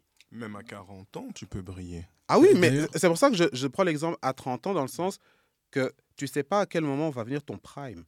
Si tu n'as pas travaillé sur toi, il ne viendra juste pas du tout. Et si tu sais pas dans quelle direction tu veux aller, il ne viendra jamais. D'ailleurs, D'où juste- l'importance de l'introspection. Et c'est là qu'en fait tous les points commencent à se, Ouais. à, à se... D'ailleurs, à se avant de, recouper. de rebondir Pardon. sur euh, Yannick, tu vois, par rapport à la question de base, Orlan, toi, quel est ton avis euh, du pourquoi, à l'heure d'aujourd'hui, les hommes, entre guillemets, et tardent de se marier et veulent ne pas forcément se marier, et même en mélangeant peut-être la peur de l'engagement dans tout ça tu, tu penses que ça pourrait être. ça- C'est à cause de quoi? Ou Ouais. même, parce que- parce qu'on va pas se mentir aussi, on dit souvent que c'est aux femmes qu'on dit tout le temps oui, euh, euh, t'as toujours pas de mari, tu as pas de fiancé, il est où, il est où ton fiancé, présente-nous quelqu'un. Mais en réalité, vous, je sais pas si vous l'avez déjà eu, mais hum, moi, mon daron, un jour, carrément, il m'appelle, il me dit Ouais, j'ai trouvé ta fiancée. Papa, j'ai été demander quelque chose. je sais pas si tu captes. Et ils avaient ce désir, en fait, ils ont ce désir de, de, de- de devenir euh, grand-père ou grand-mère comme beaucoup de parents. hein. Et c'est normal. Et, et c'est normal. Et Moi, j'ai le désir d'être grand-père. Et ils ont envie d'être là pour s'occuper de leurs petits-enfants Toi- surtout. Toi, toi, sois déjà père. Tu, veux dire grand-père mais- je veux dire dans le sens que c'est aussi toi et ton Oui. conditionnement en tant que personne. Est-ce que tu es, j'ai envie de dire, euh, une personne de famille? Est-ce que tu te vois fonder une famille? Parce que si, si tu es allergique, ouais. si tu es allergique à l'idée de t'occuper d'enfants, si tu es allergique à l'idée de- d'avoir une maison dont tu es responsable, si tu es allergique aux responsabilités qui vont avec tout ça, le mariage va t'énerver. Et il faut accepter, tu vois, on n'est plus aujourd'hui, en fait, avec la, la, la liberté sexuelle, la démocratisation de l'accès à la contraception, etc., ça veut dire qu'il y a beaucoup de choses qui ont été séparées avant. Sexe entraînait risque de, de conception. Ouais. Donc il y avait une responsabilité qui allait automatiquement avec. C'est que si tu as relation avec une telle, Mhm. c'est que tu es également prêt à ce qu'une telle devienne ta go, ta femme et la mère de même. tes enfants. Oui, mais c'est normal parce que qui se retrouvait dans la, relation, dans la situation la plus précaire? C'est la femme. Mhm. Parce que elle, elle est sûre que l'enfant va naître d'elle, mais toi, s'il y a eu deux, trois personnes qu'elle a fréquentées au cours des neuf derniers mois, tu peux toujours dire oui, mais qui vous prouve que c'est moi qui l'ai fait, qui l'ai fécondé Et on te demande le test et tu dis je ne veux pas faire. Mais c'est- moi, je te parle d'une époque où il n'y avait pas de test, justement. Mhm. Encore pire. C'est pour ça que dans les lois qui établissaient la paternité, on, on utilisait un calendrier pour voir dans la période de conception probable qui pouvait être le père possible. Et c'était pas facile. Parce que ça, pourquoi je dis c'est pas facile, c'est qu'en réalité c'était simple. Tu regardes les dates, etc., etc., machin. Mais ça veut dire que la femme doit avoir une discipline sexuelle incroyable. Et ça, c'est quelque chose que beaucoup d'hommes n'ont plus aujourd'hui, beaucoup de femmes n'ont plus aujourd'hui. Le fait de pouvoir se dire, je sais avec qui j'ai couché quand, Hmm. et je sais également m'abstenir de coucher avec un tel, une telle. Aujourd'hui, Parce que beaucoup de gars aujourd'hui, c'est, Flo, il y a aujourd'hui un Flo. mais vraiment, partout où la porte est ouverte, le gars va aller Mhm. indiscipliné sexuellement. La go, elle va se dire tous les gars qui me plaisent, je dois les amener dans mon lit. Indiscipliné sexuellement. Dans les deux cas, c'est un fléau. Alors, quand tu as une génération de gens qui fonctionnent comme ça, qui a totalement dénaturé les relations sexuelles, comment est-ce que ils vont considérer comme étant encore valeureux, sacré et précieux le cadre dans lequel on avait mis la sexualité comme étant un bien précieux Mm. Parce que normalement, c'était ça le game. C'est de te dire, étant donné que vous voulez les relations charnelles et vous voulez la famille, il faut que vous protégiez ça dans un cadre. Et ce cadre, c'est le mariage. Mhm. Pourquoi? Parce que 9 personnes sur 10 ne sont juste pas capables de gérer les conséquences d'une vie où il n'y a pas ce cadre. Et c'est ce qu'on voit aujourd'hui. Aujourd'hui, bah, regarde le nombre de personnes aujourd'hui qui te disent qu'elles cohabitent, mais elles ne sont pas mariées. Et qui, dans cette même maison, dans cette même relation, il y a quand même quelqu'un qui voudrait le mariage, mais qui n'obtient pas le mariage qu'elle veut. C'est une dinguerie. pas gratuit. Hein. Mais justement, c'est ça. C'est qu'avant, il y avait un effort à faire dans les deux sens. Mademoiselle veut devenir madame, donc elle va montrer Elle qu'elle a les capacités, les compétences, le sérieux, l'engagement, le La désir, discipline. la discipline, et que surtout, elle ne va pas te faire d'enfant dans le dos et prétendre que tu es le père. Parce que c'était ça, le vrai enjeu. Mais c'est c'est vraiment ça. L'enjeu, c'était je ne veux pas éduquer les enfants que tu fais hors du mariage. Mm. Donc, dans les deux sens, moi, je m'engage à ne pas utiliser mes ressources pour aller créer une deuxième maison et un deuxième foyer à côté. Toi, tu t'engages à ne pas me faire éduquer les enfants qui seraient nés de ton infidélité avec le jardinier ou le voisin. Mais c'est justement pour ça, en fait, tu vois, parce que comme tu dis, le, la plus grosse... Allez, on va faire simple. La plus grosse récompense de l'homme dans le mariage, c'est l'accès à la sexualité et à aussi, euh, comment dire, C'est tout le soin La qui va lignée. avec. hein. la, la- la- oui, donc le, le soin émotionnel, l'amour, le bien-être, euh, la lignée et la plus-value d'une personne qui va être à tes côtés. Mhm. Tu vois, peu importe contre vents et marées, parce que moi j'aime bien ce principe-là. Mhm. Et en fait, pour la femme, c'est aussi en fait se dire, ok, je sais que je peux me donner à quelqu'un qui va aussi prendre soin de moi et m'apporter beaucoup de sécurité. Mhm. Et donc maintenant que l'homme n'a plus besoin de s'engager pour avoir l'accès au sexe et que la femme apporte quand même tout ce qu'elle est censée apporter, l'homme va se dire en fait j'ai déjà tout. Ça va me servir à quoi de me marier? Mais si on retire, si on maintenant la femme dit ok, toi tu n'as plus accès ou tu n'as pas accès tant que tu ne me maries pas, là les gens vont recommencer à se marier. Et c'est là que tu vois en fait l'insolence de la situation actuelle. C'est que Mhm. c'est la libéralisation de l'accès à la sexualité hors cadre du mariage qui a finalement été le terreau fertile dans lequel les unes ont dit moi je veux pouvoir faire ce que je veux sans les conséquences d'avoir fait d'avoir eu des relations sexuelles avec vous Mhm. et de l'autre côté les gars ils ont dit mais en fait si elles ne veulent pas les conséquences de ces relations sexuelles pourquoi est-ce que moi je me fatiguerais à les marier avant d'avoir des relations sexuelles? Et si- Résultat, tout le monde game et seuls les gens qui veulent vraiment le cadre du mariage vont aller jusqu'au bout. Et en plus de ça, comme ça je te laisse parler, en plus de ça, comme maintenant on n'est même plus forcément obligé de s'engager, tu peux dire relation non officielle avec une, deux, trois, quatre. Je connais, il y a des players comme ça qui sont là-dedans, ils jouent. Les relations ne sont pas officielles. Tu as ce que tu veux avoir et tu games et tu dis ouais je vais game je vais game parce que de toute façon on est tous dans le même game et tant qu'il y a personne qui est en mode euh, je veux officialiser les bails voilà l'homme va se dire je fais ce que je veux Non, c'est réel. Mais c'est le désordre. En, en, reprenant juste ça, tu sais qu'il y a, il y a une chose qui est vraiment folle que j'ai remarqué dernièrement. Mhm. C'est le fait que euh, j'avais une conversation comme ça. Euh, souvent, j'ai des petits débats comme ça où je lance. C'est pour ça que tu es lancé, t'inquiète. Il y a certaines femmes, les femmes qui ont, qui ont cette facilité de dire Je ne vais pas faire ça parce qu'il ne m'a pas encore marié. Mmh. pourquoi est-ce que je vais lui faire à manger mmh. alors qu'il ne m'a pas marié Ça, c'est la plus grosse mmh. bêtise que j'ai Mais elle va coucher avec l'homme, non? C'est ça. Ah, Mais la chose, la chose qui est réservée au mari, tu lui donnes. Tu donnes mais, les petites choses. Et après, c'est toi-même aussi, tu vas dire, tu attends le mariage. Mais c'est une dingue. En fait, tu vois, ça là, c'est une des, des, des, des, plus grosses dingueries, des plus grosses dingueries que j'ai eu à entendre. Mais en fait, mais ça sort tout le temps. Mais, mais, ça, en fait, c'est euh, c'est le rapport à l'intimité aussi. Dans le sens où comment est-ce qu'entre guillemets je justifierais ça? C'est dans le sens où il y a, il faut se dire qu'est-ce qu'une personne estime comme étant réellement intime?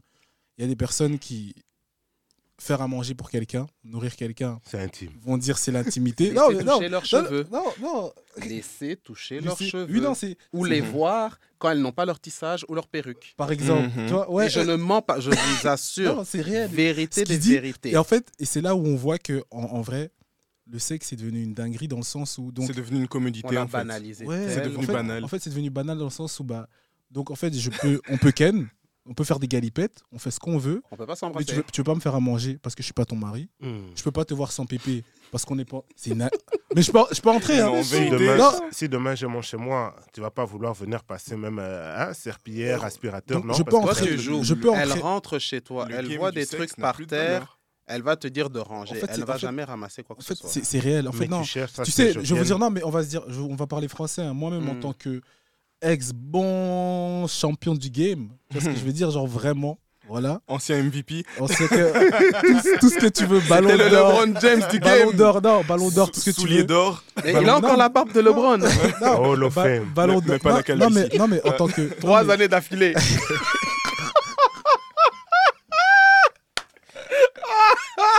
Ah ouais. Ah, on voulait faire. c'est toi qui as lancé ça, hein Le gars, il a reconnu. Maintenant, on a dit, c'est le moment. Non, mais, on a taclé, on a taclé. Non, mais on sait, non, mais, Quatre jambes. Allez, j'ai eh, eh, non, mais on sait, non, mais en tant que moi-même, bon, j'ai bien contribué à ce que vous dites là. Oui, le sexe, tout ça là. Mais, Contributeur. Euh, ouais, le truc, c'est que quand, quand j'y pense comme ça, je me dis, c'est vrai que c'est une dinguerie en fait. À quel point c'est. Gars, lundi, tu peux parler à Ingo, euh, mardi, tu la soulèves. Mais attention, hein, te faire un petit truc à graille, hey, t'es pas mon mec, t'es pas mon homme. euh, voir sans pépé, faire juste, juste un FaceTime euh, normal hein, le soir, oh non. Mais tu peux aller là-bas. Et, et c'est vrai que quand vous expliquez comme ça, c'est revenir à, à, la base de ce que c'est, euh, comme tu parlais, hein, du, sexe, du cadre et tout. Mais par contre, sans, parce que tu n'avais pas totalement fini de répondre, euh, moi par exemple, depuis tout le temps, depuis toujours, j'ai toujours eu le désir de fonder une famille. Ce qui veut dire qu'en fait, moi, même à la. En fait, dis-toi que même à la base des. Je à la base des bases parce que les choses changent et les circonstances ou le contexte peut faire que, mais même les histoires de. On est en concubinage ou comme on dit chez vous, hein, il y a Katofanda. Hein c'est des trucs hein, qu'on dit chez vous. Oh, tu vois, c'est même des concepts en fait à la base que j'ai jamais adhéré, tu vois. Je me suis mhm. toujours dit, ouais, non, si je veux mettre une femme chez moi, il faut que je l'honore et tout, tu vois. Ça, et une, une, femme m'avait même déjà proposé, entre guillemets, de faire. J'ai dit, jamais, t'es pas, t'es, pas mal. Mhm. Ça, c'est, ouais, je suis pas ton mari, donc je viens pas chez toi. Mais pas en mode, oh non, je peux pas parce que je. Bref. Et, euh, mais ça veut dire que peu importe, ou malgré le nombre de femmes ou de conquêtes, ou ce que tu veux que j'ai pu avoir, j'ai toujours eu ce truc de, je vais me marier.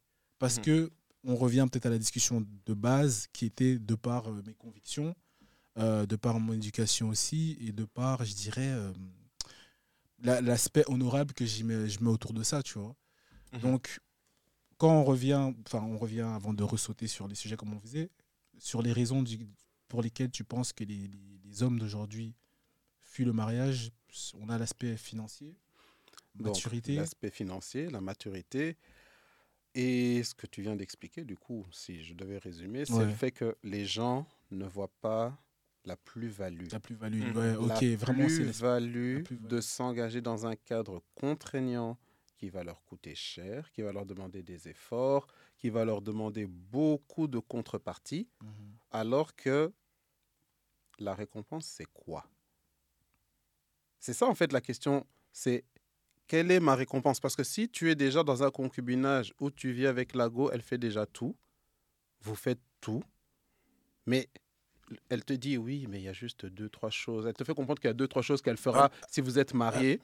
Après, juste si je peux revenir, la récompense dans tout ça, pour les, ceux qui sont par exemple dans le concubinage, mhm.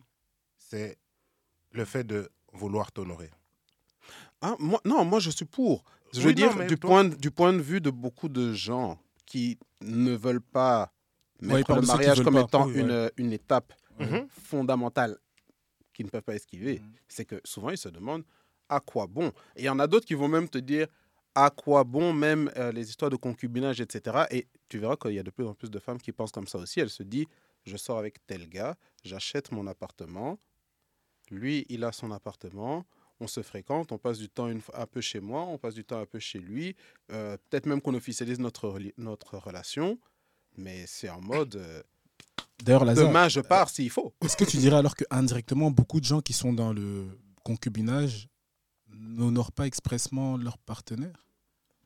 De manière logique, étant congolais, oui. Waouh, allez hop. Non, il a raison. la frappe d'or, ouais. en fait, il y en a beaucoup qui se complaisent dans, dans, dans, la situation. Mais c'est pas mauvais, regarde. C'est comme. Après, regarde, c'est comme pour ceux qui, euh, en tant que bon Congolais, mhm. il y en a qui font les fiançailles, donc le Kangalopango. Ils font une fête. Mhm. Et après ça, plus rien. 5, 6, 7 ans passent, toujours fiancés, pas mariés. Parce que, on va pas se mentir. Hein. C'est gratuit. Hein on va pas se mentir, les ah, fiançailles ont leur date de péremption. Français. Pour ma part, les fiançailles, ça dure max trois ans. T'es même gentil en plus. Tu es très sympa. Hein. gentil même en plus, ouais. Non, parce que j'aurais dit deux ans parce que l'organisation d'un mariage, ça peut prendre du temps. Mais c'est ça, mais tout dépend des situations des deux parce que les mhm. fiançailles, tu peux, si les deux sont dans une bonne situation, mhm. l'année suivante, boum, tu vois. Mais mhm. sinon, pour ma part, une fois que tu as donné la bague, tu as, pour ma part, hein, je donne trois ans. on accepte. Histoire de pouvoir se mettre en place, l'organisation, les salles. Hmm. Vu qu'aujourd'hui, les salles, c'est la blende. Et ça prend du temps aussi pour avoir même hmm. ta date. Ça, c'est juste à titre personnel. Les, prix des salles en général, ça varie entre Ça dépend de la région, ça dépend du pays. Ça dépend. Tu veux savoir en Belgique? Ouais, en Belgique. Tu veux les prix de Bruxelles par rapport au prix de Wallonie pour te donner une idée? Bien sûr. Euh, alors, des salles qui chiffrent de manière abusive, c'est des salles, jadis, il y avait le concert Noble qui chiffrait hardcore, mais aujourd'hui, celle qui nous casse les orteils, c'est Birmingham. Birmingham, ouais, j'entends. Birmingham, la grande salle, tu en as pour quasiment 12 000. Euh, après, il faut aussi savoir que, bon, Birmingham, c'est 1000 personnes, etc. etc. C'est faire son mariage à Birmingham Palace, la grande salle, parce que la, la celle qu'on appelle la petite salle, c'est une salle de 400 personnes à peu près, et c'est mm plus que assez. Tu n'as normalement pas besoin de ça, à moins que tu veuilles faire un, un mariage absolument extraordinaire pour une raison qui nous dépasse totalement. Mhm. Mais ouais, la grande salle, elle est hors de prix. Elle est totalement hors de prix. Et il y a énormément de, de clauses qui sont juste là pour te faire cracher plus d'argent. et il faut savoir que tu vas en dehors de Bruxelles. Bon, tu as Krainem Events qui, est, qui coûte aussi, mais qui est beaucoup moins cher déjà. Combien par exemple euh, je sais plus, il faudrait que je redemande le prix exactement. C'est juste les fourchettes. Moi, en fait. Tu, euh, vas facilement être à du 5-6 000 pour certaines voilà. en Wallonie, c'est vrai que c'est moins cher. Wallonie. 3-4 000, tu peux Vu la distance. très, très, très, bien. Vraiment. C'est pour la distance. Entre 3 à 5. Nous, notre mariage, on a eu à moins de 10 cas. Mais encore, on a eu un mariage, on avait 120 personnes, enfin une centaine de personnes. On l'a fait en deux temps, un avec un, un dîner et une autre en mode soirée dansante parce qu'il y avait des gens qui pouvaient rester au dîner, etc. Mais on voulait faire ça et on voulait quand même inclure les gens qu'on pouvait amener. Donc on s'est dit, bon, on n'a pas forcément le budget pour donner à gré à tout le monde, de 1. Mhm. De 2, c'est pas forcément la priorité. Mais de 3, c'est d'avoir l'amour des gens, soit à l'église, tu vois, soit euh, à la soirée et qu'on puisse s'ambiancer. Et donc, quand tu regardes, tu connais une personne qui peut faire un cadeau, qui connaît un tel, qui connaît un tel, j'ai un, un, frangin, euh, DJ Mzi, ben, lui, il a les trucs de limo. Il s'est arrangé pour pouvoir m'avoir une limo. ouais, toujours des trucs. Tu vois, des contacts, hein, des bons contacts. Voilà, je connais un gars à moi qui était DJ. Donc lui, il est venu, il m'a dit, frère, t'inquiète, ça c'est pour ton mariage. Voilà, c'est cadeau. Ah tu vois, et puis un truc par-ci, un truc par-là. Et en fait, ça me donne même, tu vois, j'ai de poule, ouais. Parce que, en fait, le jour de mon mariage, c'est le jour où l'amour était palpable, en fait. Ok. Vraiment, c'est un truc où tu te dis L'amour était là. l'amour est là. Non, tu c'est vois. beau, Et pour beau, moi, c'est quelque chose en fait que c'est qu'on minimise. Parce que plus. la raison pour laquelle on se marie, comme je dis, c'est pour une promesse. Ça veut dire que, comme tu dis, la personne, elle a son truc, l'autre, il a son truc. Du jour au lendemain, t'es blessé, euh, t'es pa- t'es paralysé. On n'est pas mariés, c'est bon? Pendant, pendant des, des mois et des mois ou des années des années, t'as pris soin de la personne. Et puis du jour au lendemain, euh, t'as un problème de santé, il t'arrive quelque chose. La personne, elle, elle fait OK, on n'a aucun engagement. Tu veux dire quoi, Lazare Moi, j'ai une petite question. Tu as fait combien de temps avec maintenant ta femme avant de l'épouser? Franchement, moi, c'est- c'était un an et demi. Ah ouais, tu l'as rencontré un- en un an, on va dire un an et demi et tout, Ouais. et après. Ok. Ouais. Et pourquoi avoir fait cette étape? Du mariage? J'aime bien la question. Le choix. Pourquoi? Ouais, Le choix. Parce que tu as dit que euh, elle est blanche. Tu vois Et catholique aussi. Oui. Mhm. Euh, ouais, catholique, hein, pas protestant. Enfin, ouais, chrétienne, mais protestante. Elle est protestante. Ah, donc là, ça joue quand même un peu. Mhm. Mais parce que, tu vois, chez nous, en tout cas moi, dans mon éducation, Mhm. on, on nous dit souvent les, les blancs n'attendent n'ont pas réellement besoin du mariage, tu vois. Mhm. Du style, eux, s'ils vivent copain-copine, ils sont contents. Pourquoi, surtout après un an et demi? Parce que pour moi, le- avant un an, la relation, ça compte pas. Parce que c'est souvent tout beau, tout rose, la première année. Mhm. Et toi, après un an et demi, pourquoi avoir choisi ça? En fait, moi, j'ai toujours pris six mois avant de savoir si la femme avec laquelle j'étais pouvait être la bonne. Donc, ça veut dire que toutes mes relations n'ont duré que six mois. Toutes les plus grandes relations, à part, une, à part mes, je crois, les deux premières relations. Ma première relation a duré moins de six mois parce que, euh, enfin, il y a eu des circonstances émotionnelles qui m'ont fait prolonger la relation, euh, qui était quand même assez grave à ce moment-là. Et en fait, à part une autre personne avec qui c'était on and off, j'ai regardé en fait avec les personnes et je savais où est-ce que je voulais aller. J'ai regardé, je me suis dit, est-ce que, je est-ce que je me vois avec cette personne-là? Et quel âge avais-tu à ce moment-là? 28 ans. C'est déjà. Ouais, là, tu. Quand, avec ta femme? Voilà. ah, Là, tu sais déjà très bien ce que tu veux. Voilà. Donc ça veut dire que moi, dans. Et comme on parlait justement de. de- d'apprendre à se connaître, je suis passé en fait par cette étape-là à force de regarder Patrick Jane, tu vois, mentaliste. Ah, ouais. Et en fait, le truc qui s'est passé, c'est que, hum, au vu déjà de mon passé émotionnel, le fait que j'ai dû grandir sans parents, le fait que j'ai pas eu l'amour maternel, j'ai toujours cherché en fait à me connecter aux gens. Donc moi, je savais très bien ce que j'attendais d'une femme, et euh, j'avais aussi des envies particulières. Et je me suis dit, si je dois me projeter dans le futur avec une femme, j'ai besoin que cette femme me donne le support émotionnel, mais qu'elle me plaise aussi. Et donc, j'avais des questions et des critères, et aussi le fait est que je ne comptais pas rester en Belgique. Donc, quand je fais la liste et que je dis, moi, je sais exactement où est-ce que je veux aller dans la vie. Moi, ce que j'attends de la vie, c'est ça, ça, ça, ça, ça, ça. Qu'est-ce que tu penses de ça? Mhm. Ok, on pose les questions, on voit, on avance. Et je dis maintenant, moi, j'ai besoin d'une personne qui me laisse être le leader de la relation et qui me laisse prendre les décisions. Si je te dis, on part, on va là-bas, tu fais quoi? Il m'a dit, je te suis. J'ai fait, Damn. ok. Et c'est comme ça. Parce que, Shout out à elle. voilà. Shout out à elle. Shout out à- deux. Shout out to Madame Lasman. Voilà, qui n'est pas, qui n'est pas vraiment Madame Lasman, vu que la loi belge ne donne pas le nom de famille, comme ça vous savez. Ouais, C'est- c'est fini. Petite anecdote. Non, non, non, c'est pas, pas fini. Petite anecdote. La grand-mère paternelle de ma femme, qui a plus de 80 ans, on lui a dit que la Belgique ne donnait pas les noms de famille au mari. Elle a fait, mais si, mais moi c'est le cas. Non, non, Elle a été chercher sa pièce Ah, d'identité. au mari. non, Ah. la femme du mari ne prend pas le nom de famille. Et ça Non, date de, de- des années et des années. Ouais, moi, moi, mon frère, quand il s'est marié, on lui a dit. c'est- Attends, il s'est marié en 2018 ou 17. Un truc comme ça. Euh, parce que sa femme est française. Hmm. C'est justement pour ça. Parce que comme j'ai dit, quand on est française. belge, quand on est belge, belge avec belge, tu ne prends pas le nom de famille. Mais si c'est une autre origine et dans le pays dans lequel tu es, tu as le droit de Ouais. changer de nom de famille. Le droit, le droit de- du, du mariage de l'autre pays. Et je vais peut- pas vous mentir, c'est pour ça que je me dis que la commune, ça sert à rien. La commune, ça sert Ça juste sert à à ça, en plus fait. de- en fait, Ça- mais maintenant, ça n'a plus plus de choses qui n'y paraît. Oui. La, la vérité, bon, là, je remets ma casquette de juriste. le, plus gros, le plus gros point sur lequel le mariage est important du point de vue légal, c'est héritage et fiscalité. Ouais. Mhm. Il ne faut pas blaguer avec ça. C'est en fait, il n'y a que dans ce domaine-là, à proprement parler, qu'aujourd'hui, il reste encore un avantage du point de vue Legacy. du mariage légal. Mais, cet avantage est en train d'être de pas. plus en plus. Euh, Il y a des nuances. Non, il y a des nuances. Parce que la cohabitation légale, ce n'est pas, c'est pas la même chose que le mariage, puisque cohabitation légale, ça peut être oncle avec sa nièce. Mhm. C'est pas forcément une histoire de couple. Ce qui veut dire qu'il y a tout un dans- tas. dans le couple. Dans le couple. Oui, mais c'est pour ça que je te dis, le régime de cohabitation légale n'étant pas basé sur le fait que ce soit un couple, il y a tout un tas d'avantages qui ne peuvent pas exister dans la cohabitation légale parce que ça n'aurait pas de sens. Oui, oui, bien sûr. Ce qui veut dire que certains de ces avantages n'existent que dans le mariage. Mhm.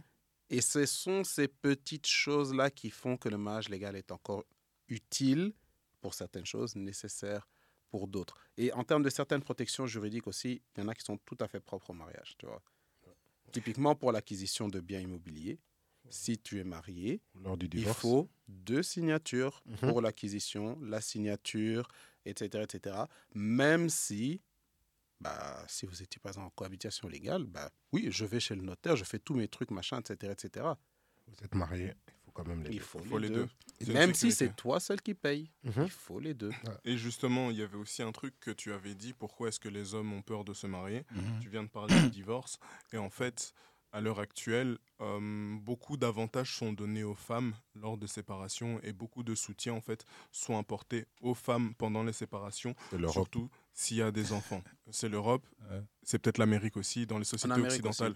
Surtout Société occidentale. même plus encore. J'ai j'ai vu des trucs, j'ai vu des trucs où c'est c'est déconné. T'as des gens euh, qui se font abuser, donc euh, abuser euh, dans le sens euh, Non, manquer de respect. Ouais. Tu vois, manquer de respect ouvertement. Il y a Mhm. des trucs euh, qui sont pas censés se passer, qui viennent du côté féminin. Et quand l'homme doit commencer à prendre des avocats et des bails comme ça, l'homme, en fait, doit commencer à payer, mais la femme n'a pas, peut avoir des prodéos. Elle a des avocats gratuits. Elle peut faire des, accusations frauduleuses, dire voilà, euh, il a touché mes enfants, et donc on te met dans des, dans des cas de figure où tu dois attendre, où tu dois payer des avocats, etc. En fait, c'est pour ça que les hommes. Certains, même les enfants, on les retire. Il y en a Oui, beaucoup. ouais, l'homme il- ne peut pas voir ses Il a enfants. rien à dire. Ouais, non, bien sûr.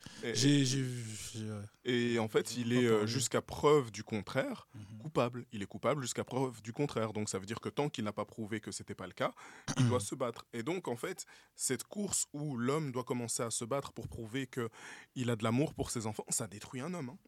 J'ai vu, j'ai vu des personnes. Non, qui n'ont pas gagné. Ça, c'est plus les mêmes hommes. Mhm. Et ce sont des personnes qui sont dans mon entourage. J'ai vu ça, j'ai fait ah ouais. Et tu, tu sens en fait que une fois que tu deviens papa, il y a quelque chose de différent qui change dans, dans ce genre de relation, dans ce genre de mariage. Et c'est pour ça que, c'est pour ça que, comme je dis, c'est important en fait que l'homme devienne l'homme qu'il a besoin de devenir pour être sûr de pouvoir se protéger en fait Ouais. Pour être sûr de pouvoir se dire je sais que je fais le bon choix. Pourquoi? Parce que j'ai appris à connaître les tendances des femmes qui sont manipulatrices, qui sont dingues, etc. J'ai euh, j'ai des gens qui sont dans des relations toxiques de ouf. Mhm. Et tu vois, quand tu fais comme dans des séries, là, vous venez, euh, vous avez presque des pancartes. Intervention. Intervention, t'en fais 5, 6. Après, tu comprends que non. Pas. Ouais. Et tout ça pourquoi? Parce que l'homme qu'il était censé devenir n'est jamais arrivé. Parce que le Mhm. travail qu'il avait, qu'il était censé faire, La fameuse immaturité, du coup. voilà, mais c'est surtout une immaturité émotionnelle, mais c'est surtout un manque de résilience. Parce qu'on passe tous par des choses difficiles. Parce que pour qu'un homme devienne un homme, tu vois, il doit se détruire et se reconstruire. Mhm. Le monde doit le mettre à l'épreuve. Et pour passer les épreuves, tu dois faire tes preuves. Si Tu n'es jamais tombé. Si t'es jamais tombé, voilà. Et même, et même une femme qui va regarder un homme qui va jamais se relever, elle va dire Mais moi, pourquoi est-ce que je vais me mettre avec un gars qui n'est pas qui ne Capable. m'apporte pas la sécurité? Il n'est pas capable de surmonter ses problèmes. Moi, je vais mettre avec quelqu'un en fait qui n'est pas capable de d'encaisser les coups et ne pas taille. surmonter ses propres combats. Ouais. Non. Et c'est pour ça que moi, dans mon vécu, et comme j'ai dit, je savais très clairement ce que je voulais. Pourquoi je remets le contexte? Pas de père, après mes 10 ans, environnement toxique, jamais eu de mère, jamais su me connecter réellement avant de, de me dire, ok, je sais ce que moi j'attends d'une femme et je sais c'est quoi une relation homme-femme. Euh, avoir été blessé par des relations et se dire, il y a des choses que je n'accepterai plus jamais parce que je sais que j'ai cette valeur, avoir de l'ambition, se dire je sais dans quelle direction je dois aller, je sais ce que je veux de la vie, je sais ce que j'attends de la vie et je sais pourquoi j'ai envie de le faire. Et en fait, d'avoir cette niaque. Et à partir d'un moment, quand tu es avec une certaine personne, tu te dis, et c'est pas pour le dire avec de la prétention, tu dis en fait cette personne-là n'ira jamais ou n'est pas capable en fait d'aller dans la même direction que moi. Parce que tu sais ce que tu veux. Parce que tu sais ce que tu veux. Tu sais, où, tu sais où, tu vas. Et tu sais où tu vas. Tu sais où tu vas ouais. Et donc ça veut dire que la personne que tu dois avoir à tes côtés doit être solide et doit être assez solide pour pouvoir te comprendre, doit, doit être assez euh, comment dire ouverte et malléable pour pouvoir s'adapter, apprendre comment tu fonctionnes, apprendre ton univers, ne pas ne pas euh, discuter tes décisions, mais te permettre de prendre en compte ses propres besoins. Parce qu'un vrai leader n'est pas quelqu'un qui dit Moi, je fais ça parce que c'est comme ça et c'est comme ça, tu m'écoutes et tu te tais. Non, c'est Mhm. un vrai leader, c'est OK, si on va dans cette direction, mais que cette direction prend en compte tes besoins, parce que moi, j'ai conscience de tes besoins, et tu as l'impression que je ne prends pas en compte tes besoins à court terme, mais à long terme, tu vas gagner plus si on prend ma direction. C'est ça un leader. C'est pas tais-toi et suis-moi, c'est non. Je te montre pourquoi est-ce que cette direction, c'est la direction dans laquelle on doit aller et pourquoi tu dois me faire confiance. Merci. Et si tu me fais confiance, tu vas voir la vie qu'on va avoir. Maboko, Maboko. Non, on tape, on tape. Ouais. Et Et- c'est pour ça qu'il faut être un leader accompli, d'où l'importance de la formation. Bien Et sûr. juste avant de Et là, ça devient la fin. revenir sur le choix que tu l'as posé, je vais te la balancer juste après.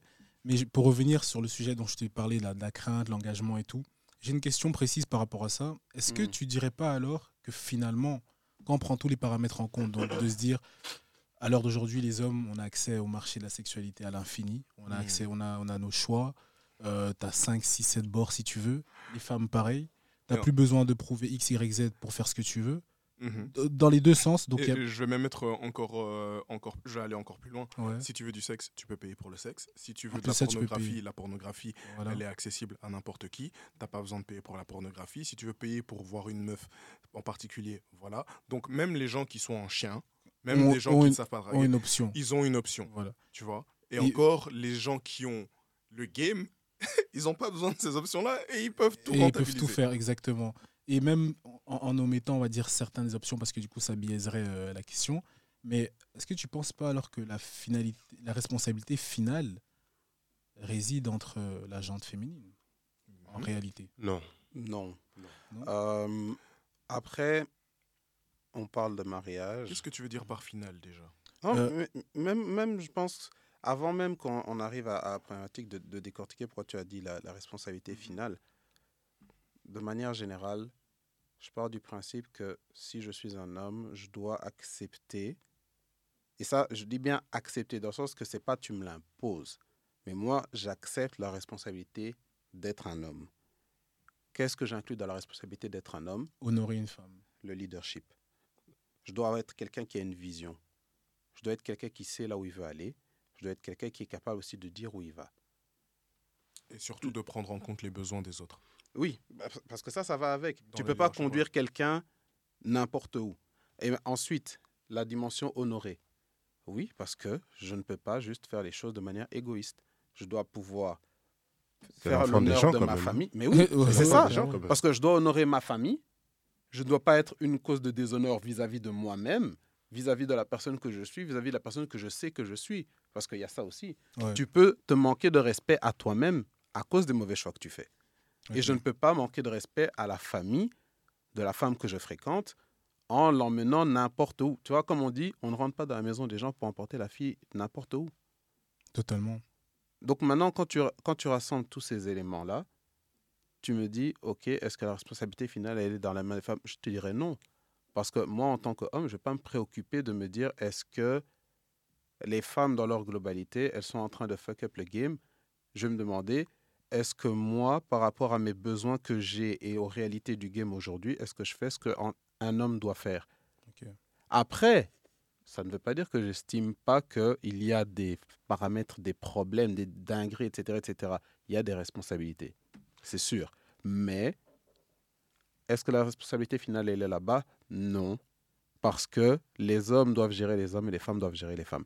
Et en fait, par rapport à ce problème-là, mon souci, c'est quoi? C'est que souvent, on va se déresponsabiliser à cause de ça. Parce que si on accepte l'idée de dire c'est les femmes, alors tu ouvres la porte à tous les fameux courants que l'on connaît, tous les courants extrêmement hostiles aux femmes, qui vont te dire que oui, en fait, un génie. les incels, etc., etc., qui vont te dire qu'en fait, oui, mais nous, nous sommes des gens qui faisons les choses tellement bien, nous sommes des bons hommes, etc., etc., alors que non. Quand tu regardes les gens qui tiennent ce discours, en général, c'est des gars qui ne font pas les choses bien. C'est des gens qui perdent dans le jeu de la sélection. C'est des Mhm. gens qui perdent dans le jeu social. C'est des gens qui perdent dans le développement personnel. Ils peuvent avoir de l'argent, mais une personnalité insupportable qui fait que les femmes les fuient. Mais ils vont jamais travailler sur leur personnalité. Ils vont te dire non, mais j'ai l'argent. Pourquoi est-ce que les femmes ne m'aiment pas qu'elles qu'elles les aiment utilisent. l'argent? Qu'elle les Tu voulais dire quoi, Lazare aussi Moi, moi, je vais faire Ouais, toi, même ouais, plus toi, ton court. nom. Ouais, ouais. Moi, je vais faire même plus court. Pourquoi non? Mm. C'est parce que, en fait, elles ont la, la... Comment c'est l'accès au sexe? Même pas que ça. En fait, c'est le fait que elles ont cette force jusqu'à un certain âge, Ok. la femme. Donc, à la finalité, elles ne l'auront pas. Parce qu'à un moment donné, on va prendre l'exemple de une femme qui a, euh, qui a été à son prime, tu vois, durant, on va prendre, comme Lord a pu le dire, hein, de ses 16 ans jusqu'à ses 25 ans. Ok. Normalement, là, c'est la période où tout le monde te veut. Hmm. Et si toi, dans cette période-là, tu es rentré dans ce système de je me laisse aller, je vais avec un tel, je repars avec un tel, une fois que les 25 ans là passent, les mêmes personnes qui avaient ton âge ne vont plus te regarder. Ok. Malheureusement, ils vont commencer à regarder plus bas. Plus jeune. ouais. Et toi, à ce moment-là, les gens qui auront ton âge, parce que souvent les femmes, elles ont leur, euh, leur standard. Elles ont leur standard. Moi, par exemple, je ne peux pas me mettre avec un homme qui a déjà des enfants, des ceci, des cela. Mm. Et une fois que elles ont été dans des relations avec certaines personnes, une fois que ces personnes-là les ont laissées, à un certain âge, elles regardent le monde différemment. Parce que les femmes aussi ont une vision du monde aussi par moment qui est qui arrive en retard. Une femme, elle va arriver à ses après 25 ans, elle ne verra plus forcément la beauté du gars en premier, Ouais. le swag, elle va chercher une certaine stabilité qu'il y aura chez l'homme. Hmm. Les critères peuvent évoluer, effectivement. Et maintenant, le truc qu'il y a, c'est qu'à partir de ce, à, à ce moment-là, c'est l'homme qui a le pouvoir. Parce que l'homme, quand il est arrivé, quand il arrive à, on va prendre, à la trentaine, il est stable. Il sait ce qu'il veut. Et cette femme-là, qui a, par exemple, 28 ans, l'homme ne va pas aller la regarder, elle. Elle a déjà un énorme vécu. Pourquoi est-ce que c'est toi que je vais ramener à la maison? Ça aussi, c'est quelque chose. On respecte quand même un peu nos parents on ne ramène pas n'importe qui à la maison.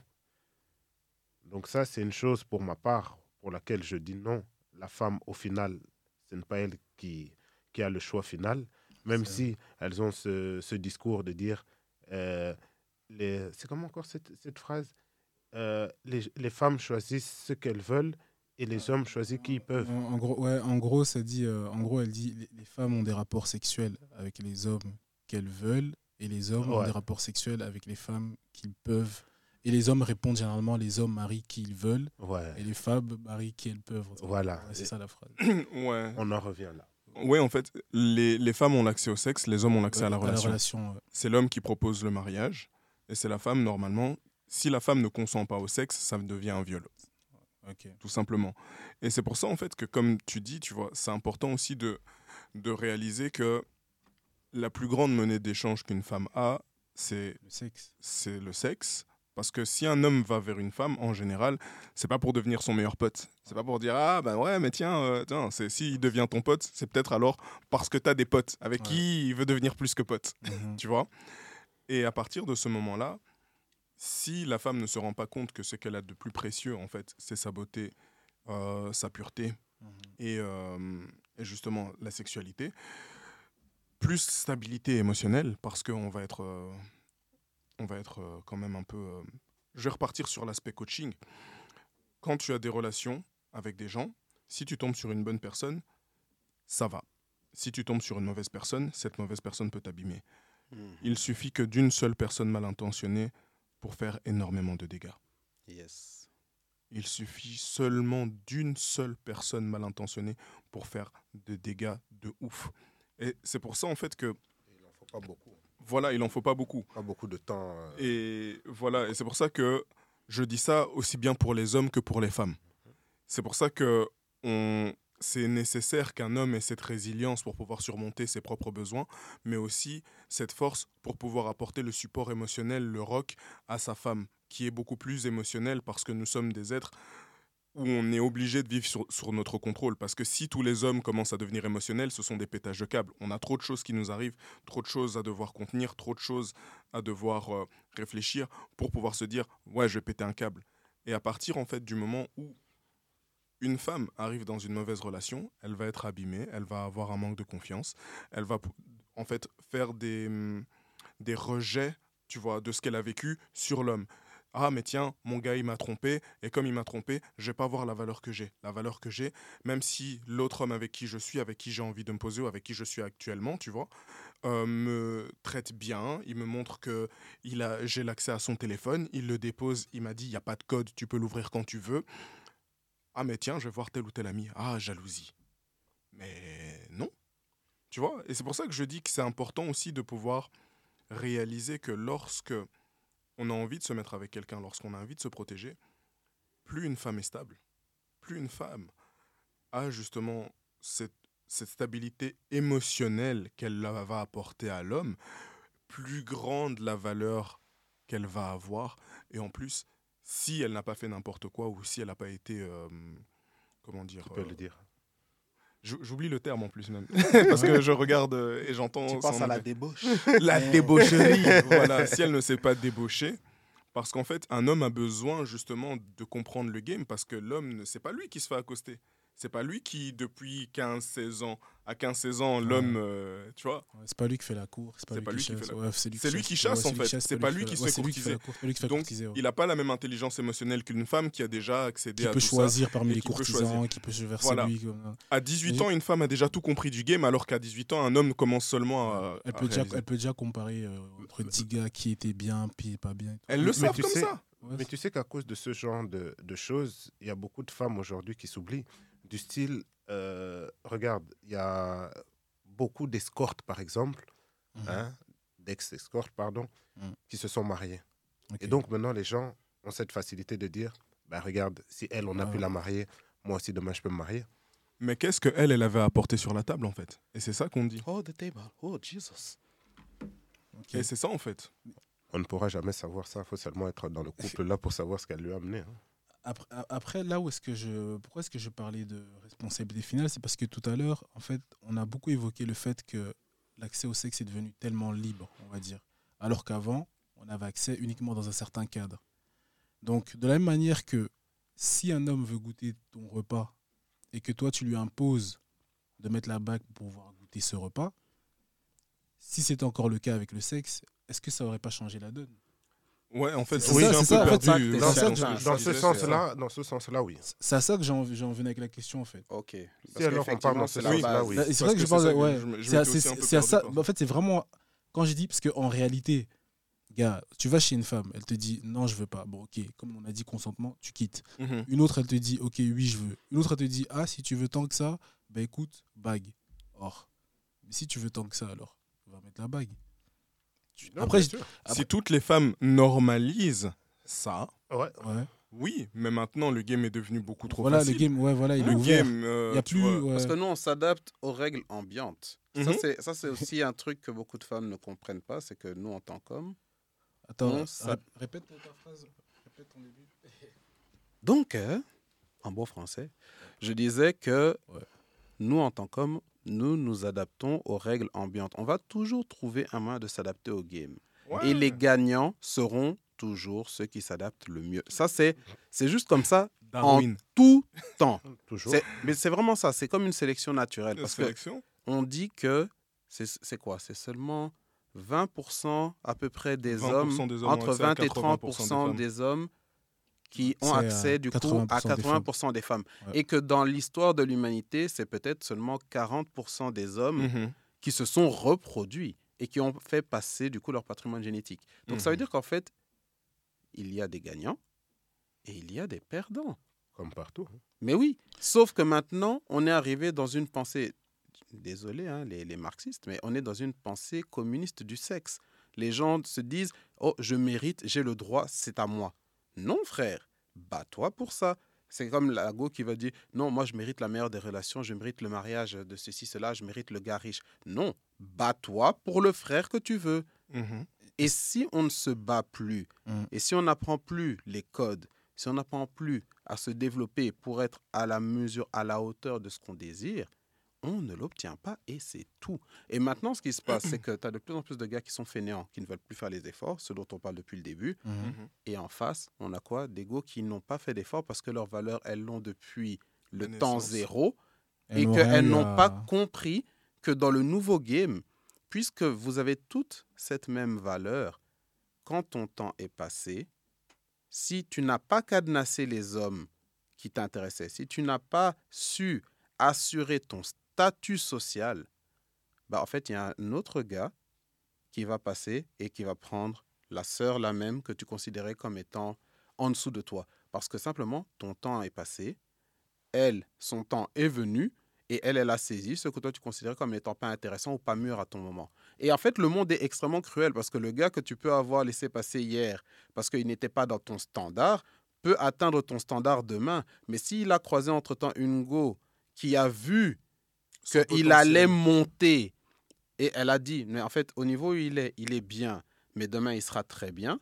Elle a dit, je prends ce gars et je l'accompagne dans son chemin parce que si c'est un gars visionnaire, alors tu t'attaches à sa vision en Si même c'est temps. une go visionnaire Et aussi. si c'est une go, elle, visionnaire, elle va contribuer à la vision. Mais, mais les gars, est-ce que vous ne direz pas que indirectement, si on part de tous ces principes-là, en réalité, la plupart des femmes, elles sont fucked up dès le départ, dans le sens où, tant qu'un homme aussi lui-même n'a pas le désir réel du mariage en lui, et on sait très bien que les hommes, quand on veut atteindre quelque chose, beaucoup sont prêts à n'importe quoi, Mm. parce que tu as aussi un qui peut se dire, ah bah moi je veux juste tes jambes, je fais tout, je viens, je te marie, je me barre. Donc, si le gars n'a pas ce désir de base en lui-même, en réalité, elle peut, elle saura jamais pourquoi est-ce qu'il est là. Clairement. Mais C'est comme on a difficile dit, c'est de depuis là, donner- vous- comme on a pensez pu quoi dire, Mais on sait très bien pourquoi les hommes sont là. Frère, on sait très bien pourquoi on va vers une femme. De base, c'est pas pour devenir pote. De un. Et de deux, c'est pas pour se marier. C'est seulement parce que de l'autre côté, on nous apporte une plus-value qui change notre vie qu'on choisit de se marier. Mais de base, on n'est pas là. On va pas, On euh, pas là pour faire femme ami-ami. pour faire euh, Ouais, elle est belle, je vais être son ami. Voilà, et c'est seulement parce que tu vois qu'il y a quelque chose de spécial chez Et tu cette fais femme le step. que tu fais le step. Et moi, je sais très bien que ma femme, elle m'a dit, bon, là, moi, ce que j'attends, c'est le mariage. Ok. Donc, il va falloir que tu choisisses à partir d'un. Voilà. Donc en fait, elle, elle, elle avait déjà, en plus d'avoir les qualités qui correspondent à l'homme que tu es, Mhm. elle t'a parlé français. Elle m'a parlé français. Elle t'a pas je- laissé le choix. Parce que Voilà. ça aussi, ça c'est un conseil que je donne à la gente féminine aussi en, ça. au passage, d'être plus ferme sur vos positions. Exactement. réalité. Et d'arrêter Parce de que- tout donner sans raison valable. Parce que on doit dire les termes, on est des hommes, on est là entre nous, les gars. Mais bon. Euh, c'est vrai que plus on grandit, plus notre valeur augmente, plus tout ce que Mhm. tu veux, mais on va se dire la vérité. Si on a de Si l'ambition. on a de l'ambition, Ouais, et plus le game il devient très facile. bien Et sûr. plus elles sont tellement flanchantes en fait sur leur position que en fait, euh, vas-y. Et si là j'ai dépassé, elles sont prêtes à accepter n'importe Elles ont, bah, quoi. de toute façon, beaucoup qui n'ont pas beaucoup de choix. En pas plus, choix. Ouais. elles ont, et parce que non, mais parce que beaucoup vont Toutes se les vanter. n'ont pas, leur, n'ont pas le même marché. En Parce fait. que, Mhm. parce, Si que on doit se dire les termes. parce que beaucoup vont se Toutes vanter. les de- femmes ne sont pas vouées au mariage aussi. Ouais. Ah, Aussi. surtout ça. Toutes les femmes ne Aussi. sont pas assez euh, Mariables. coachables pour, Pour aller devenir le- mariables. Mais donc en fait, c'est- vraiment. c'est- Je reviens toujours sur l'aspect de la formation. Et toi-même, tu es coach. Donc, Mhm. je pense que tu, tu comprends aussi ma frustration par rapport à Mais ça. je sais. mais- C'est extrêmement frustrant quand tu as une femme qui a un potentiel extraordinaire et qu'elle refuse d'entendre quoi que ce soit parce que tu es un homme. Moi, ça me, ça me blesse parce que j'ai. On m'a fait la remarque et on, on me pose souvent la question. On me dit Mais Orlan, mais tu connais tellement de belles go. Pourquoi est-ce que tu ne sors pas avec telle fille? Pourquoi est-ce que tu n'es pas sorti avec celle pas compte. Non, Ils mais- savent s'ils savaient. Mais mon gars, tu sais, j'entends ça tout le temps depuis des années. Depuis que j'ai peut-être 19, 20 ans, on me pose la question tout le Mhm. temps sur pourquoi t'es pas sorti avec telle fille, pourquoi tu t'es as pas sorti. Mais c'est surtout parce que je, tu sais, de la même manière que toi, tu disais que tu, tu as pris, enfin, tu t'es donné cette habitude de prendre le, le temps d'observer, de te donner voilà, une période de six mois où tu Mhm. observes, etc. etc.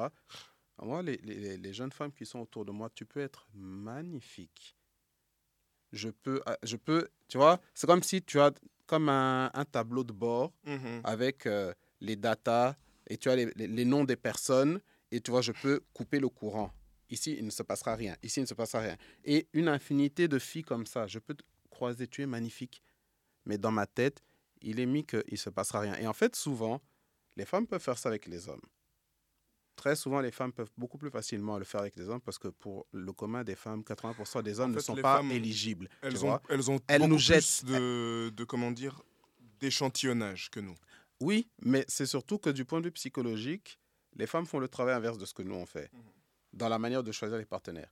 Souvent, elles, elles vont chercher des critères euh, disqualifiants. Chercher pourquoi lui, c'est pas bon. Mais ça va vite. Ce qui fait que si tu passes pas les premiers filets, tu es déjà hors du game. Tu, dis, tu peux dire oui, mais j'ai les qualités. Elle te voit déjà plus. Mhm. Tandis que nous, on fonctionne à l'inverse. On voit une base qui nous plaît. Ensuite, on va creuser pour trouver les qualités qu'on aime. Et on va Mhm. dire, ah mais oui, c'est une jolie fille qui aime telle chose, qui sait faire telle chose? Ah, elle cuisine, elle a une vision de famille. Ah, machin. Ah, en plus, elle veut vivre dans le pays où je veux vivre. Ah, machin. Oh. Et alors, tu commences à te retrouver, à, nous, on construit comme ça un édifice de justification de pourquoi Est-ce que j'ai fait le elle, je la veux. Voilà. Ouais. Et ça, ça, ça fait que, tu vois, du point de vue de la manière dont on va opérer nos choix, déjà, c'est radicalement différent. Donc maintenant, quand beaucoup de femmes ne se rendent pas compte de ça, elles se retrouvent à elles-mêmes griller leur chance.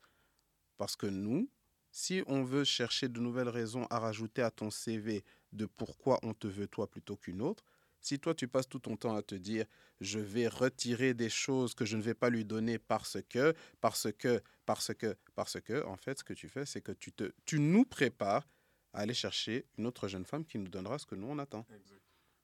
Alors, si tu as le potentiel, qu'on voit que tu as le potentiel et que tu le gâches, tu refuses d'entendre, tu refuses de faire, tu refuses d'apprendre, tu refuses ceci, tu refuses les gestes, tu refuses les attentions, tu machin, tu ceci, tout cela. Mais tu as toujours des desiderata. Il faut que ce soit fait comme ci, comme ça, comme ça. Quand ça vient de toi, c'est tu es intransigeante. Parce que tu es mon homme, tu dois être comme ci, tu dois être comme ça, tu dois être bien habillé, tu dois faire ceci, tu dois gagner autant d'argent, tu dois machin. Tes, tes critères, on ne peut jamais transiger. Mais moi, je te demande quelque chose, tu n'es jamais OK. C'est pas possible. Non. C'est pas possible. On doit déjà passer par un tel parcours du combattant pour pouvoir ne serait-ce qu'avoir une chance. Hmm. Alors que quand maintenant on se dit ok maintenant c'est moi qui ai le choix, tu vois, c'est comme on dit, hein, c'est les femmes ont l'accès au sexe, mais les hommes ont l'accès à la relation. Le sexe c'est pas quelque chose qui va qui va établir toute la relation. C'est le pourquoi est-ce que toi et moi on est fait pour être ensemble et dans quelle direction on va, tu Mhm. vois. Et et comme tu me dis, voilà dans le potentiel humain, euh, quand je vois à quel point il est gâché, pas ne serait-ce que par rapport aux femmes avec qui on peut se projeter, mais par rapport aux hommes et avec des gens avec qui on a évolué, et tu te dis, mais en fait, on a pris des directions qui sont différentes, mais telle personne est en train de gâcher son potentiel, telle autre personne est en train de gâcher son potentiel, telle autre personne est en train de gâcher- son potentiel. Et en fait, tu te dis, on a tellement plus qu'on peut apporter, on a tellement Mhm. plus de valeur qu'on pourrait donner au monde si on était vraiment plus connecté à nous. Et c'est pour ça que j'ai dit, moi, Par rapport à mon vécu, ouais, j'ai regardé le mentaliste, j'ai fait le gars, il sait tout faire en fait. J'ai acheté ce livre, j'ai commencé à voir de la PNL, du développement personnel, de la méditation, des trucs comme ça. J'ai fait, en fait, c'est une dinguerie. Parce que ce que tu vois, en fait, le sommet de l'iceberg, quand tu vois tout ce qui est possible, mais que tu regardes, en fait, tout ce que tu dois accomplir pour devenir la personne, c'est à ce moment-là, c'était vers mes 25 ans que j'ai commencé à réaliser en fait, maintenant, c'est important que je me construise et que je regarde la direction dans laquelle je dois aller parce qu'il n'y a personne qui m'a donné, en fait, le mode d'emploi. Et en fait, en tant qu'homme, on n'a pas ce mode d'emploi. Ça, c'est intéressant ce que tu dis, justement. Voilà. mode d'emploi. Voilà, Euh, parce que on a en fait cette obligation de performer pour pouvoir devenir un bon, un bon parti, pour Mhm. pouvoir devenir un bon mari. On a une obligation de performer de ouf et la femme a le choix de dire t'es pas assez performant, t'es pas assez performant, t'es pas assez performant aujourd'hui. Mais dans cinq ans, elle va te revoir et elle va dire ah ouais ça va. hein. Et puis ah oui, tu es- qu'est-ce que tu deviens? Ah bah maintenant je suis devenu ça, maintenant je suis comme ça. Ah mais t'as grand, t'as changé, t'as fait de la salle, t'as fait ceci, Hum, t'as pris de la beurre. Ah, ah, Tu veux- ah. tu Le retour du refoulé dans Ouais. Le DM. game a ma- La changé. différence de ton parcours, c'est que toi, tu as un parcours dans lequel tu n'as pas eu cette aide et cet accompagnement qui fait que tu as dû te faire, on peut le dire clairement, toi-même. C'est pour ça que je me prends pas toujours dans l'équation. Je sais Toi- que je suis une variable chelou. C'est- non, c'est l'exception qui confirme la règle, qui Ouais. fait que je deviens un homme parce que la situation dans laquelle j'ai évolué me- ne me permettait pas de vivre comme tout le monde. Mhm. Une personne, dans, dans, un autre, dans une autre situation, on va dire qu'une personne qui a grandi avec ses deux parents a grandi dans un bon cadre. Mais le fait d'avoir grandi dans ce bon cadre, on t'a peut-être trop euh, chouchouté, chaperonné. Donc, tu évolues moins vite qu'une personne comme toi. sur En fait, comme tu dis, tout dépend de quel genre de parents tu as. Ouais, c'est ça. Mhm. Parce que c'est pas tous les parents qui, euh, tous les parents par exemple qui sont qui sont euh, unis, qui vont te faire évoluer dans ce euh, concon où on te chouchoute, tout ça. Et c'est pour ça que, comme tu dis, tu vois l'intelligence. Comme comme je, je l'ai dit, il y a trois intelligences à prioriser. L'intelligence émotionnelle, savoir comprendre tes émotions et les émotions des autres. Donc savoir en fait être stoïque, ne pas déborder et savoir regarder en fait qu'est-ce que ton interlocuteur pense comment il réagit, comment il réfléchit. Intelligence émotionnelle. Deuxièmement, intelligence sociale. Donc, comment tu peux créer des liens avec telle ou telle personne, comment tu peux rentrer dans certains endroits, comment est-ce que tu peux te connecter avec d'autres personnes, comment tu peux devenir ami avec d'autres personnes, comment est-ce que tu peux avoir quelque chose en fait que tu veux de l'autre, tu vois, qu'est-ce que tu peux offrir pour avoir ça? Et troisième, intelligence financière. Comment est-ce que tu réfléchis? Comment est-ce que tu économises ton argent? Comment est-ce que tu places ton argent? Comment est-ce que dans le futur, tu peux avoir une certaine abondance et une stabilité Ce sont les trois choses, en fait, où si tu fais pas ce travail et si tu n'as pas eu des parents qui t'ont qui t'ont éduqué à ça, tu sauras jamais le faire. Et à partir du moment où tu suis ce parcours, tu gagneras, un enfant gagnera à partir du moment où il a des parents qui lui inculquent ça. Et moi, maintenant que j'ai compris ce game-là. Après, après juste, j'irai pas.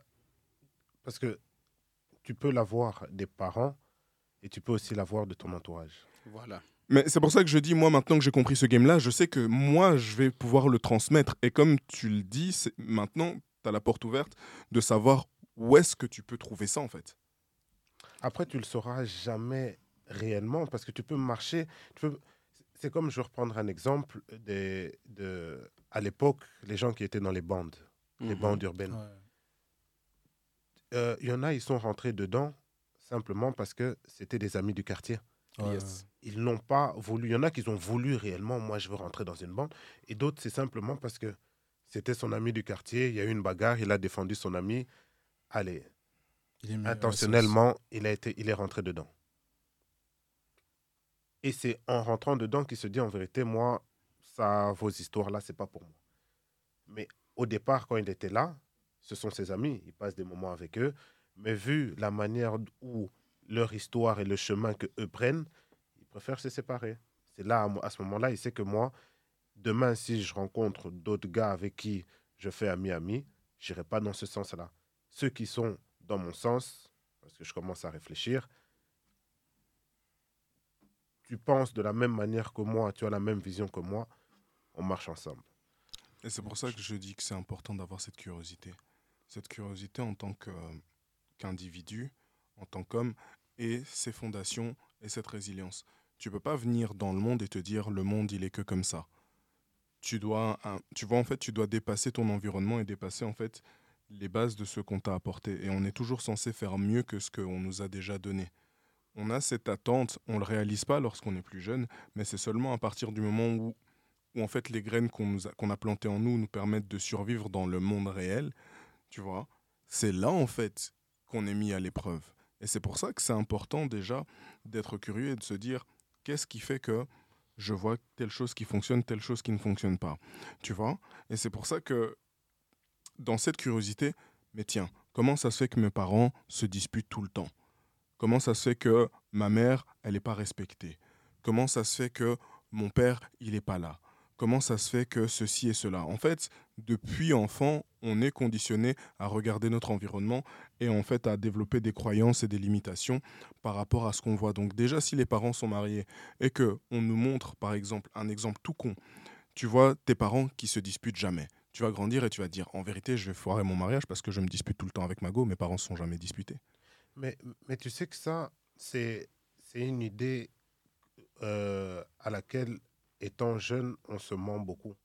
Surtout quand c'est enfant avec papa-maman. Mhm. Parce que la relation dont...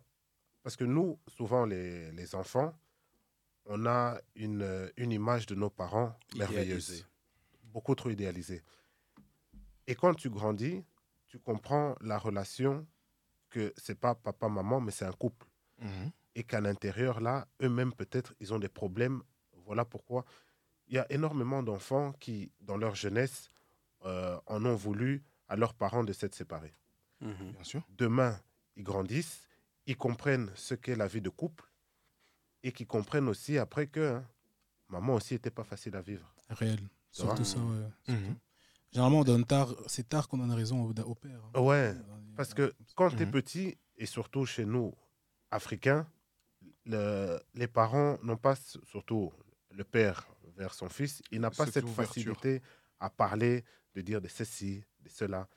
Mais en grandissant, quand le père voit que l'enfant est arrivé à un certain âge de maturité, de comprendre, hein, il lui explique, il discute. Et toi-même, en tant que garçon, vu que tu as pu avoir des, des copines, tu sais que ah, sur ce côté-là, elle est chiante, hein, Mhm. tu comprends la position de ton daron et pourquoi ça s'est terminé. Mhm. Même si tu aurais aimé que les deux restent ensemble.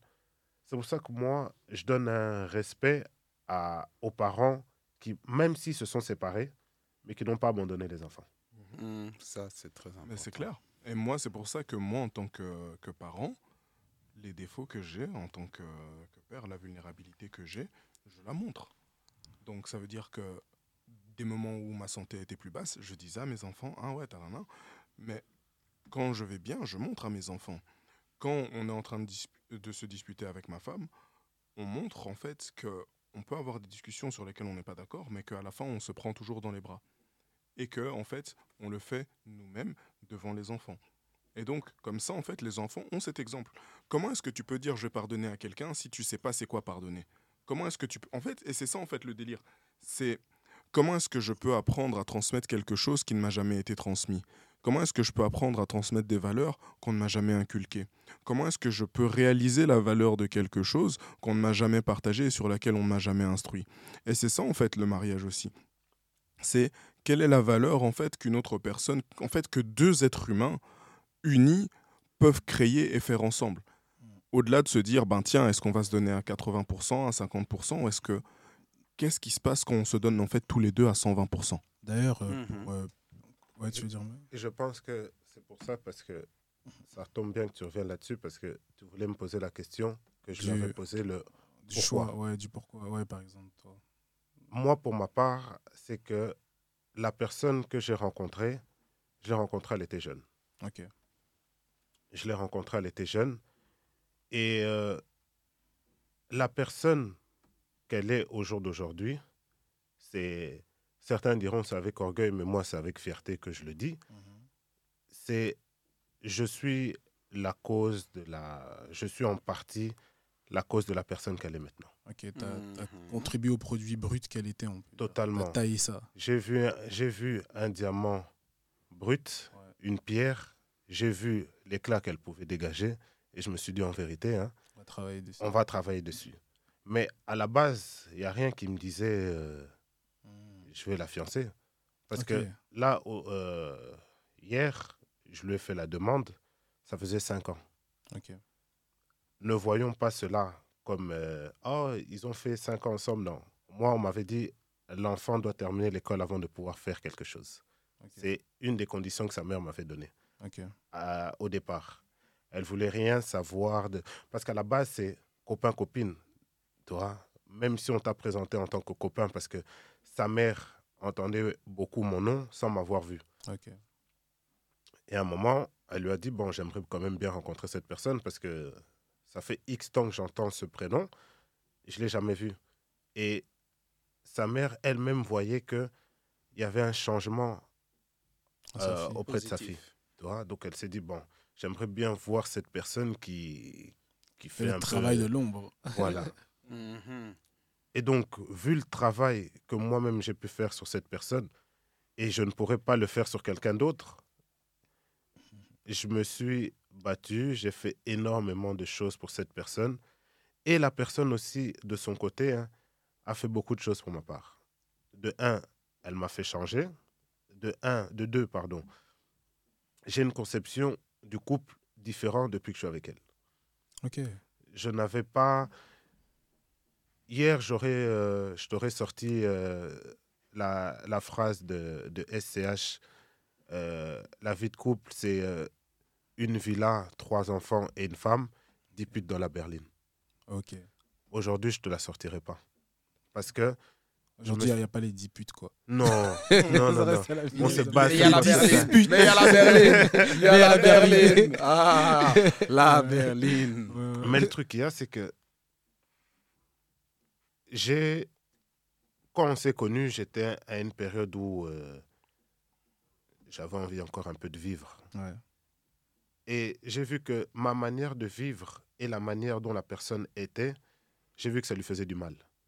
Donc j'ai décidé de changer, d'avoir une vision totalement différente. C'est une dinguerie. hein. Et je me suis promis à moi-même, vu que je suis même, je me suis juré à moi-même, vu que moi je ne suis pas une personne qui jure. Et quand je jure, c'est que je prends conscience des mots. Et je me suis juré de ne plus être la cause de ces larmes de, de peine et Ouais. totalement d'être la cause de ces larmes de joie. La force de la promesse. Vous voyez pourquoi je vous dis Ça, que lorsqu'on se marie, il y a la Le poids des force mots. derrière la promesse et le poids des mots. Non, c'est très beau ce que tu viens de dire là, genre, et très très profond. Bravo même. Il y a, Euh, il y a, il y a énormément de, de gens qui, aujourd'hui, lorsqu'ils sont devant l'hôtel et qui font leurs vœux, c'est seulement pour amadouer le- la salle, Mhm. de sortir des grandes phrases, des belles paroles. C'est seulement pour que les gens disent Ah, C'était beau. Ça sonne bien. mais ça ne suit pas. Ça ne suit pas avec le discours des problèmes qui vont arriver à la maison. Et comme j'avais vu un TikTok d'un gars qui disait euh, les femmes, euh, pendant que vous faites votre discours, vous avez toutes le même discours du style je sais que je ne suis pas facile à vivre, mais tu me supportes quand même. C'est pas c'est pas une qualité de dire ça. Absolument c'est pas. pas Je reconnais que je te casse les pieds et tu m'aimes pour ça. C'est une dinguerie. Non. hein. Mais je ne suis pas prête à Parce changer. que demain, demain la personne à un moment donné, hein, Elle en aura marre. il va en a- il va saturer. Ouais. C'est comme si demain tu as un problème avec ta femme ou tu as une petite reproche que tu peux avoir envers ta femme. Tu vas toujours lui dire ça. Ceci, ceci, ceci. Et puis demain, à un moment, toi, tu vas en avoir marre. Tu vas lui dire, en vérité, comme c'est là, hein, j'ai plus envie. Les gens de dehors, vu qu'ils ont une image, par exemple, du couple, qui se disent, waouh, c'est vraiment un bon couple. Ils vont Il pas a dit qu'il supportait et tout. Ouais. nanana, et du Mais à un il moment donné, euh. On est, on est humain. hein. À un moment donné, on peut plus Je supporter. pense on que personne marre. se marie avec le- l'envie de divorcer de base. Donc, c'est-à-dire que tu es là, tu supportes, après. faut savoir. La, la première des choses, je pense, hein, c'est savoir faire des concessions. Savoir faire des concessions, savoir vivre avec l'autre et se dire que si ton gars, par exemple, il a l'habitude, quand il rentre à la maison, ses habitudes de célibataire ou quand il rentre, il vivait seul, il rentre à la maison, il jette ses chaussures comme ça, les chaussettes, il jette ça à gauche, euh, sa veste, il laisse ça comme ça, et que toi, de ta manière de vivre quand tu étais, peut-être la femme, elle habitait seule, c'est euh, l'ordre, je viens, je range. faut savoir que dans un début, hein, tu vas devoir passer après lui. Et ensuite pouvoir le faire comprendre certaines choses. Et pas commencer direct par lui voilà. et lui dire Ouais, mais pas comme ça. Il y a ouais, même une manière, en fait. oh. Il y a des manières. Et, et les femmes, je pense qu'elles oublient beaucoup de choses. Un homme, quand il est en colère, hein, va dans son sens. Va dans son sens. Accepte ce qu'il dit. Une fois que tu l'auras, tu lui fais à manger, il s'est calmé. hein. À partir de ce moment-là, l'homme devient bête. Et à ce moment-là, c'est là où tu l'attrapes. Mais il y a beaucoup de gens qui vont, qui aiment aller à la L'orgueil, ouais, Ouais. l'ego et l'orgueil. combat. Si je devais prendre une, une tournure plus spirituelle euh, de présenter ça, c'est c'est tout le problème en fait de l'énergie masculine et de l'énergie féminine. Hmm. Si tu veux régler un problème, donc homme, femme, vous avez un problème, si vous vous battez sur le même terrain, vous voulez jouer tous les deux dans le combat émotionnel, la femme va dominer le combat émotionnel avec facilité. Si vous voulez vous battre sur le, le côté juste de commencer à, oui, les faits, etc., etc., une grosse argumentation, etc., etc., tu vas vite énerver la femme. Et l'homme va, va venir avec ses tac, tac, tac, tac, tac, tac, tac, mais vous ne parlez pas la même chose. Donc, Jamais ce sera aussi organes. peine perdue. Mhm. Si vous voulez avoir une discussion saine, sachez aussi, voilà, du point de vue émotionnel, l'homme doit faire un effort. Du point de vue, j'allais dire, purement cartésien, pas du point de vue, c'est pas de, de l'intelligence à proprement parler, du point de vue rationnel, il faut aussi comprendre voilà, de quoi l'homme parle. Et en fait, dans ces moments-là, souvent, les gens, c'est juste qu'ils ne parlent pas le même langage. Et quand vous ne parlez pas le même langage, vous ne vous comprenez pas. Et si vous, vous ne vous comprenez pas, vous allez vous engueuler pour rien, tu vois. C'est pour ça que moi j'ai un truc euh, avec, euh, aujourd'hui je peux le dire, ma fiancée. mots. Oh En fait, moi j'ai un truc, c'est que moi je n'aime pas laisser les choses passer. Mm. Si j'ai quelque chose qui me trotte la tête, un jour c'est trop. Et on ne passe pas à autre chose tant que cette histoire n'est pas réglée. Voilà. Vaut mieux que toi et moi, on en termine, on est d'accord, on a compris la chose. Ou si moi, j'ai pu merder. Et faut me prendre pas sur le moment. Parce que si tu me prends sur le moment, peut-être je vais rester buté sur l'histoire. Prends le temps, hein. attends un peu, deux, trois heures peut-être, que la personne est descendue. À ce moment-là, reviens, parle avec la personne. Vous allez bien dialoguer. Vous allez discuter. Vu que les deux personnes sont déjà descendues, à partir du moment où l'autre va remonter, il faut, ça ne sert à rien de vouloir suivre. Reste à ta place, parle toujours avec... un- parce que le timbre de voix joue énormément. Mhm. Ouais, Si dans, dans, dans le simple dialogue, il y a un son qui monte ou qui dévie, toute la conversation est faussée. Mhm. Donc autant rester hein, stable sur la même longueur d'onde. Vous avez un bon dialogue. On arrive à la fin. hein. On est d'accord. Tu m'as compris. Je t'ai comprise. On en arrête là. On passe à autre Se chose. disputer, Ton, ton- art. ton- ton principe est même beau. Il me fait penser à un verset biblique que j'avais une fois d'ailleurs. Je vais faire shout-out à Génération sans divorce. Euh, je sais pas, je pense pas que vous connaissiez directement, mais c'est un couple en France, en fait, euh, bah, qui ont mis tout un concept en place euh, bah, de pas se divorcer une fois qu'on est marié.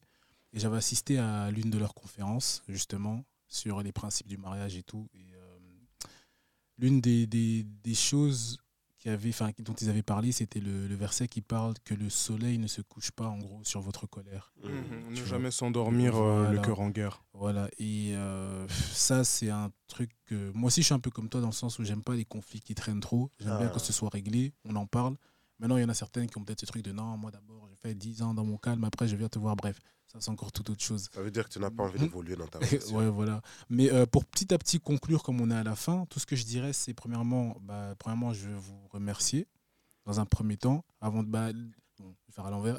la raison qui m'avait amené à, à penser à faire ce podcast, c'était. Bah, tu sais, j'ai assisté à plusieurs mariages où j'ai pu être garçon d'honneur, même, euh, différentes fois. Comme tu sais, on a, on a eu à faire même des répétitions, tout ça ensemble, et voir des mariages ensemble. Euh, et bah, les gens, forcément, ils voient, tu vois, que tu postes et là et tout. nan. Et la première question qui va souvent venir, ou bien qui vient de manière répétitive, c'est Ah, et toi, Toi. c'est quand? Et toi, c'est Mhm. Et ton tour Et ceci Et cela. Quand ça va vers les femmes, elles font un scandale. Oh, mais c'est offensant. Comment ça, moi, c'est quand? Est-ce que je suis heureuse dans ma vie? Ceci, cela? Bref, toute autre question. Moi, comme alors ce truc, je me suis dit, mais oh, ok, une fois, ok, tranquille. Mais à un moment donné, moi aussi, je me suis rendu compte que, eh, en fait, euh, quoi? En fait, qui, qui, en fait, est-ce que vous savez les éléments qui de base m'empêchent ou qui font à ce que je ne suis pas en mesure de ou est-ce que j'ai envie ou pas envie? Tu vois, parce qu'il y a aussi tout ça. C'est Mhm. pas juste tu vois, tu copies. Moi, c'était ça mon point de me dire, mais est-ce que tu penses réellement tout simplement parce que telle personne s'est mariée que telle personne est aussi heureuse ou vit le vrai amour? Parce qu'on a tous une vision différente, une conception Mhm. différente. Moi, à titre personnel, moi, je crois en l'amour, je crois au mariage. Euh, et c'est vrai que j'ai autant d'exemples de ne même pas devoir y croire que je garde quand même aussi mon espoir dans ce que j'ai pu voir et dans malgré les difficultés ce que ça donne tu vois Mhm. donc c'était ouais, moi, juste si je peux dire un truc, juste pour rebondir sur Ouais, ce que bien sûr. pu dire. Il y a une chose que les femmes aiment bien se mentir, Mhm. c'est le fait de se dire euh, je suis heureuse comme je suis là, dans la situation, lorsqu'elles sont seules. Je suis heureuse. C'est un mensonge qu'elles veulent se il, faire est venu, paraître. il est venu tirer Non, non, non, c'est réel. hein. ouais, non, ouais. Il y a. J'avais regardé un film à l'époque, euh, Hanté par ses ex. ok C'est peut-être un film marrant où euh, les gens peut-être ne verront pas ça de cet œil-là. Mais dans le film, c'est un gars qui qui, euh, qui est fan de son oncle. Ok. Parce que son oncle a eu une vie où il a eu des millions de conquêtes. Toute femme, ouais. Donc maintenant, lui, il a suivi le même chemin que son oncle. Et donc là, qu'est-ce qui se passe? C'est que euh, son oncle revient en fantôme et le conseille. Et à la fin, la phrase qu'il lui dit, il lui dit, parce que le, le- le- donc l'acteur principal parle à son oncle en lui disant, ouais, mais euh, si je suis comme ça, c'est parce que j'ai vu que tu avais une belle vie. Et son oncle lui a dit, j'avais une belle vie en apparence. Il a dit, mais le soir, quand moi je rentrais, Quand j'étais seul. j'étais tout seul. Alors que moi, j'aurais aimé avoir la vie de ton père, d'être avoir ma femme, rentrer mes enfants. J'ai rien laissé. Il lui a dit aucun homme rêve d'être seul à 50 ans. Et aucune femme non plus. Et ça me fait penser. Homme H majuscule. Et ça, me- et ça me fait penser à la, la fameuse phrase. Mhm. Tu sais, en apparence, pour beaucoup aussi, il faut dire la vérité, euh, la vie de- d'avoir des femmes, des conquêtes, c'est un délire, tu vois. Tu dis, ah, je suis là, je gère le game et tout. Mais quand tu regardes bien dans parfois les dégâts que ça te fait psychologiquement, moi j'en ai parlé récemment, je sais pas à qui, les- ce que ça te fait psychologiquement, ou même parfois à ton âme, euh, sont des choses dont les gens parlent peu. Tu Parce vois. que les gens ne se rendent pas compte. Voilà. Et un jour, il y avait une publication que j'avais vue qui disait un truc du style. Genre, quand. En fait, le gars était comme ça, il était posé, il était triste, et tu avais genre au moins trois femmes autour de lui, et il disait Ouais, quand, quand tu reçois euh, au moins 20 nudes, mais personne, aucune te demande comment tu vas. Ouais. C'est beau de recevoir des nudes, c'est beau de. Tu vois, Mhm. tu vas à tout, mais qui se soucie réellement de toi? Ça, c'est encore un autre niveau. Mhm. Tu Ouais. vois Et c'est petit à petit que tu réalises ça. Et c'est pour ça que je dis depuis le début, la promesse, la promesse d'être avec quelqu'un qui va se soucier de comment tu vas et qui va être là même le jour où tu peux être le plus bas dans toute ta Mhm. vie. En tout cas, messieurs. Euh, attendez, bon, attendez, attendez. Parce que vous voulez fermer là. Non, c'est ce que on tu vient de dire un truc très doux. un mot pour la fin. On vient de dire un truc très doux. vas-y, le. Lord, vas-y. Parce qu'on parle justement de cet aspect du cœur, etc. Ouais. En fait, il y a aussi justement cet aspect du soin et de ne pas, de ne pas se mentir en fait sur les dégâts, comme tu disais, hein, les Ouais, dégâts des relations. Parce que tu penses souvent que tu es la personne la plus forte dans la relation et que la relation ne va pas te laisser de séquelles. Mais est-ce que tu as travaillé sur ton cœur? Est-ce que tu as travaillé sur ton esprit? Est-ce que tu as que travaillé sur tes blessures émotionnelles? Voilà. Est-ce que tu es conscient d'en avoir d'abord? Parce que si tu vas de relation en relation, tu vois, moi je suis vraiment contre le, le- le principe de rebound chick.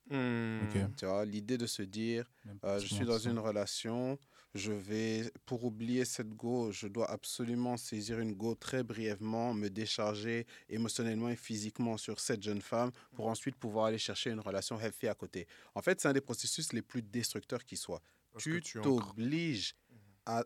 En fait, tu nies le fait que tu vas mal.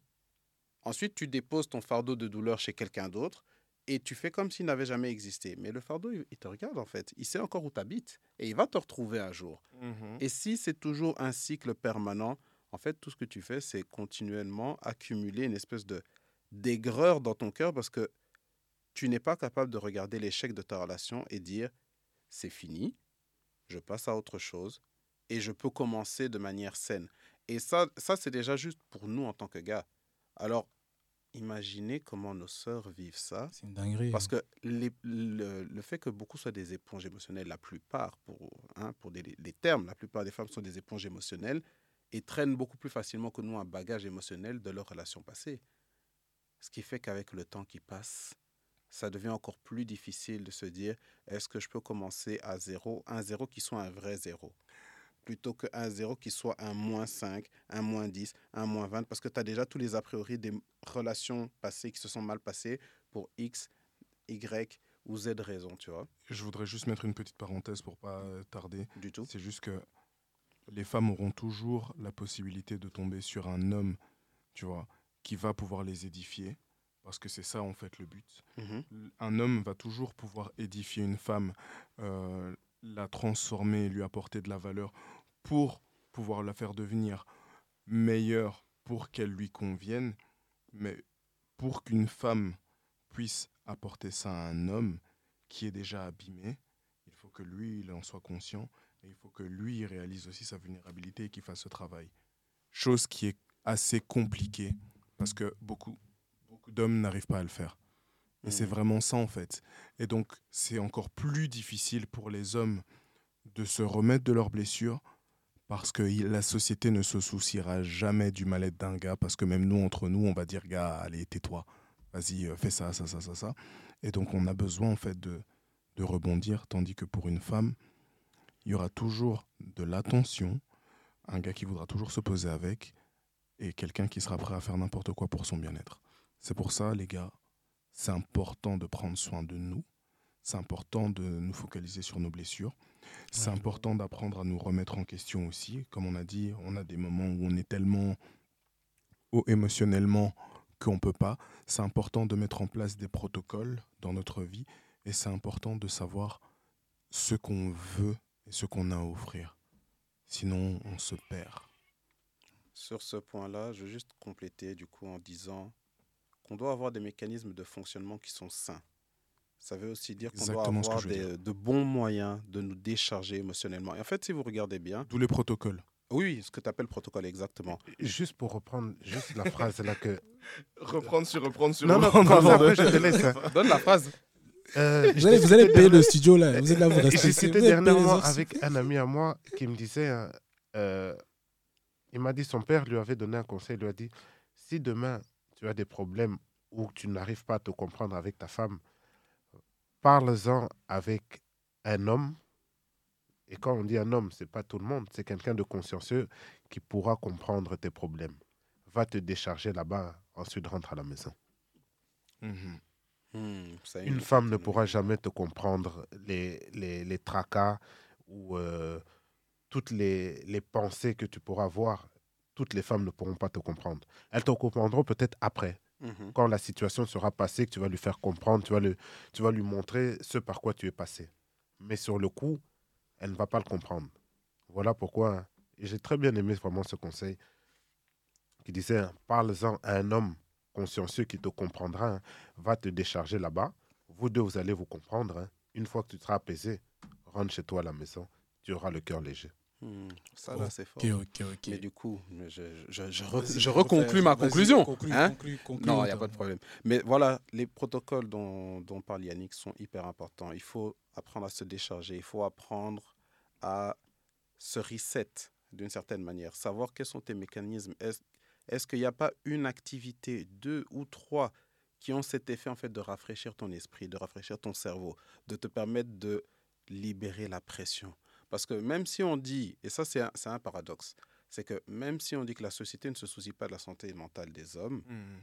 la vérité, c'est que dans le cadre très, très, très global de comment la société occidentale, parce que là, on vient d'Occident évidemment, a été pensée, il y a une multitude d'outils possibles qui existent et qui sont juste autour de nous, c'est juste qu'on n'en parle pas. Parce On que doit y accéder. les- les- le sport, le sport, c'est un moyen de se décharger. Pour certains hommes, c'est le meilleur. Les activités, euh, les activités de groupe, que ce soit la danse en groupe, la musique, etc., c'est aussi une activité qui peut permettre de se décharger. Euh, les sports de combat, c'est un très bon moyen de se décharger, non seulement de la frustration, mais en plus, ça t'oblige à rester concentré et à te battre contre toi-même, ce qui peut aussi être une manière cathartique d'affronter, comme on dit, tes démons intérieurs. Et ainsi de suite. Donc, il y a tellement de moyens de le faire. Le problème, c'est que il y a ce non-dit où on, on- on est prêt à dire noyez-vous dans le bac au milieu de tous les autres poissons, alors que vous-même, vous êtes des poissons. Je Ce qui n'a pas même, de sens. je rajoute même deux autres moyens. La méditation Yes, très très bon moyen. et le coaching. Yannick Lassman. Oh Bon, là, là, là. oh là là, je suis, je, je, je, je, je- je- je suis confus. Bon, là, vous allez, vous allez C'est une trop bonne conclusion. là, là, vous allez conclure, les gars. Vous allez conclure parce que ça, c'est les heures de studio là, Non, ça, non, va, ça va monter. on a dit les juste, juste, bah, que chacun conclut comme il veut avec, euh, bah, comme ta, ta présentation. Quelqu'un qui veut présenter un projet, un Moi, je, business. je, je veux Ouais, bien conclure. De Tout toute façon, toi, c'est pas la, la seule fois qu'ils te verront ici. Mhm. T'inquiète pas, t'es peut-être pas au courant, mais Mhm. Moi on va aussi. encore suivre. Et là, ça aussi. Dans Donc, tous les cas, ouais. Comme j'ai dit, euh, le- le- c'est le poids d'une promesse, à quel point des mots sont différents. Le frère Lazare aussi, il a dit lorsqu'il a, a dit qu'il s'est promis, qu'il s'est juré de faire quelque chose, pour moi, si les promesses ont encore un poids, le mariage est rempli de beaucoup de contraintes. C'est une ligne de départ, pas une ligne d'arrivée, qui nous donne tellement de belles choses, qui me procure des belles choses, en tout cas à moi, et qui m'a fait me rendre compte que pour moi, qui suis orphelin, j'ai de nouveau une famille. Et lorsque j'ai dit ça aux, autres personnes à mon mariage, ça a ému tout le monde parce que, étant donné que on part quelque part, la famille, on se rend peut-être pas compte à quel point c'est important, mais on en crée une, on en fonde une. Et on a quelqu'un qui est là pour nous supporter, pour nous accepter dans nos qualités, dans nos défauts, avec qui on s'engage, peu importe ce qui se passe. C'est pas tout le temps facile. Ça demande du leadership. Ça demande d'être malléable, tout comme ce qu'on attend de l'autre. Ça demande de l'engagement et le fait de tenir notre propre promesse. Et lorsqu'on arrive à aller vers ça, on a en fait deux êtres humains qui fonctionnent pour le même objectif, qui est la pérennité, qui est l'amour et qui est le partage. Donc euh, voilà, je, je, pense vraiment que même si d'autres personnes ne trouvent pas quel est le sens d'un mariage aujourd'hui, Premièrement, c'est un niveau et un état spirituel sur lequel il faut déjà se connecter parce que comme j'ai dit, quand tu sais qu'il y a quelqu'un qui te regarde en haut, tu vas pas faire la même chose. Quand tu prends en compte le fait que tu dois respecter l'enfant d'autrui, tu vas pas faire la même chose. Quand tu ne penses pas que à toi mais que tu penses au bien-être des autres, tu ne vas pas agir de la même façon. Et c'est quelque chose qui nous permet de donner 120% là où on n'aurait pas été capable de donner plus. Donc, thank you for the intervention. Euh, Lord, je sais pas, conclusion, ce que tu fais, qui tu es. Alors. Ah ouais, juste la semaine. Ah oui. Où est-ce qu'on peut, te retrouver, Qu'est-ce que tu ouais? On peut me retrouver sur TikTok, euh, sur Insta, sur Facebook et sur YouTube. Yannick Lasman, L a 2 S. Et bientôt, je lancerai mon propre podcast. Donc, euh, Excellent. T'as déjà le nom? Las des As Podcast. Aïe. Las des As. Mmh, monsieur. Vas-y, concluons. Alors, bon, comme vous le savez, hein, je suis maître de cérémonie et un grand agitateur des réseaux.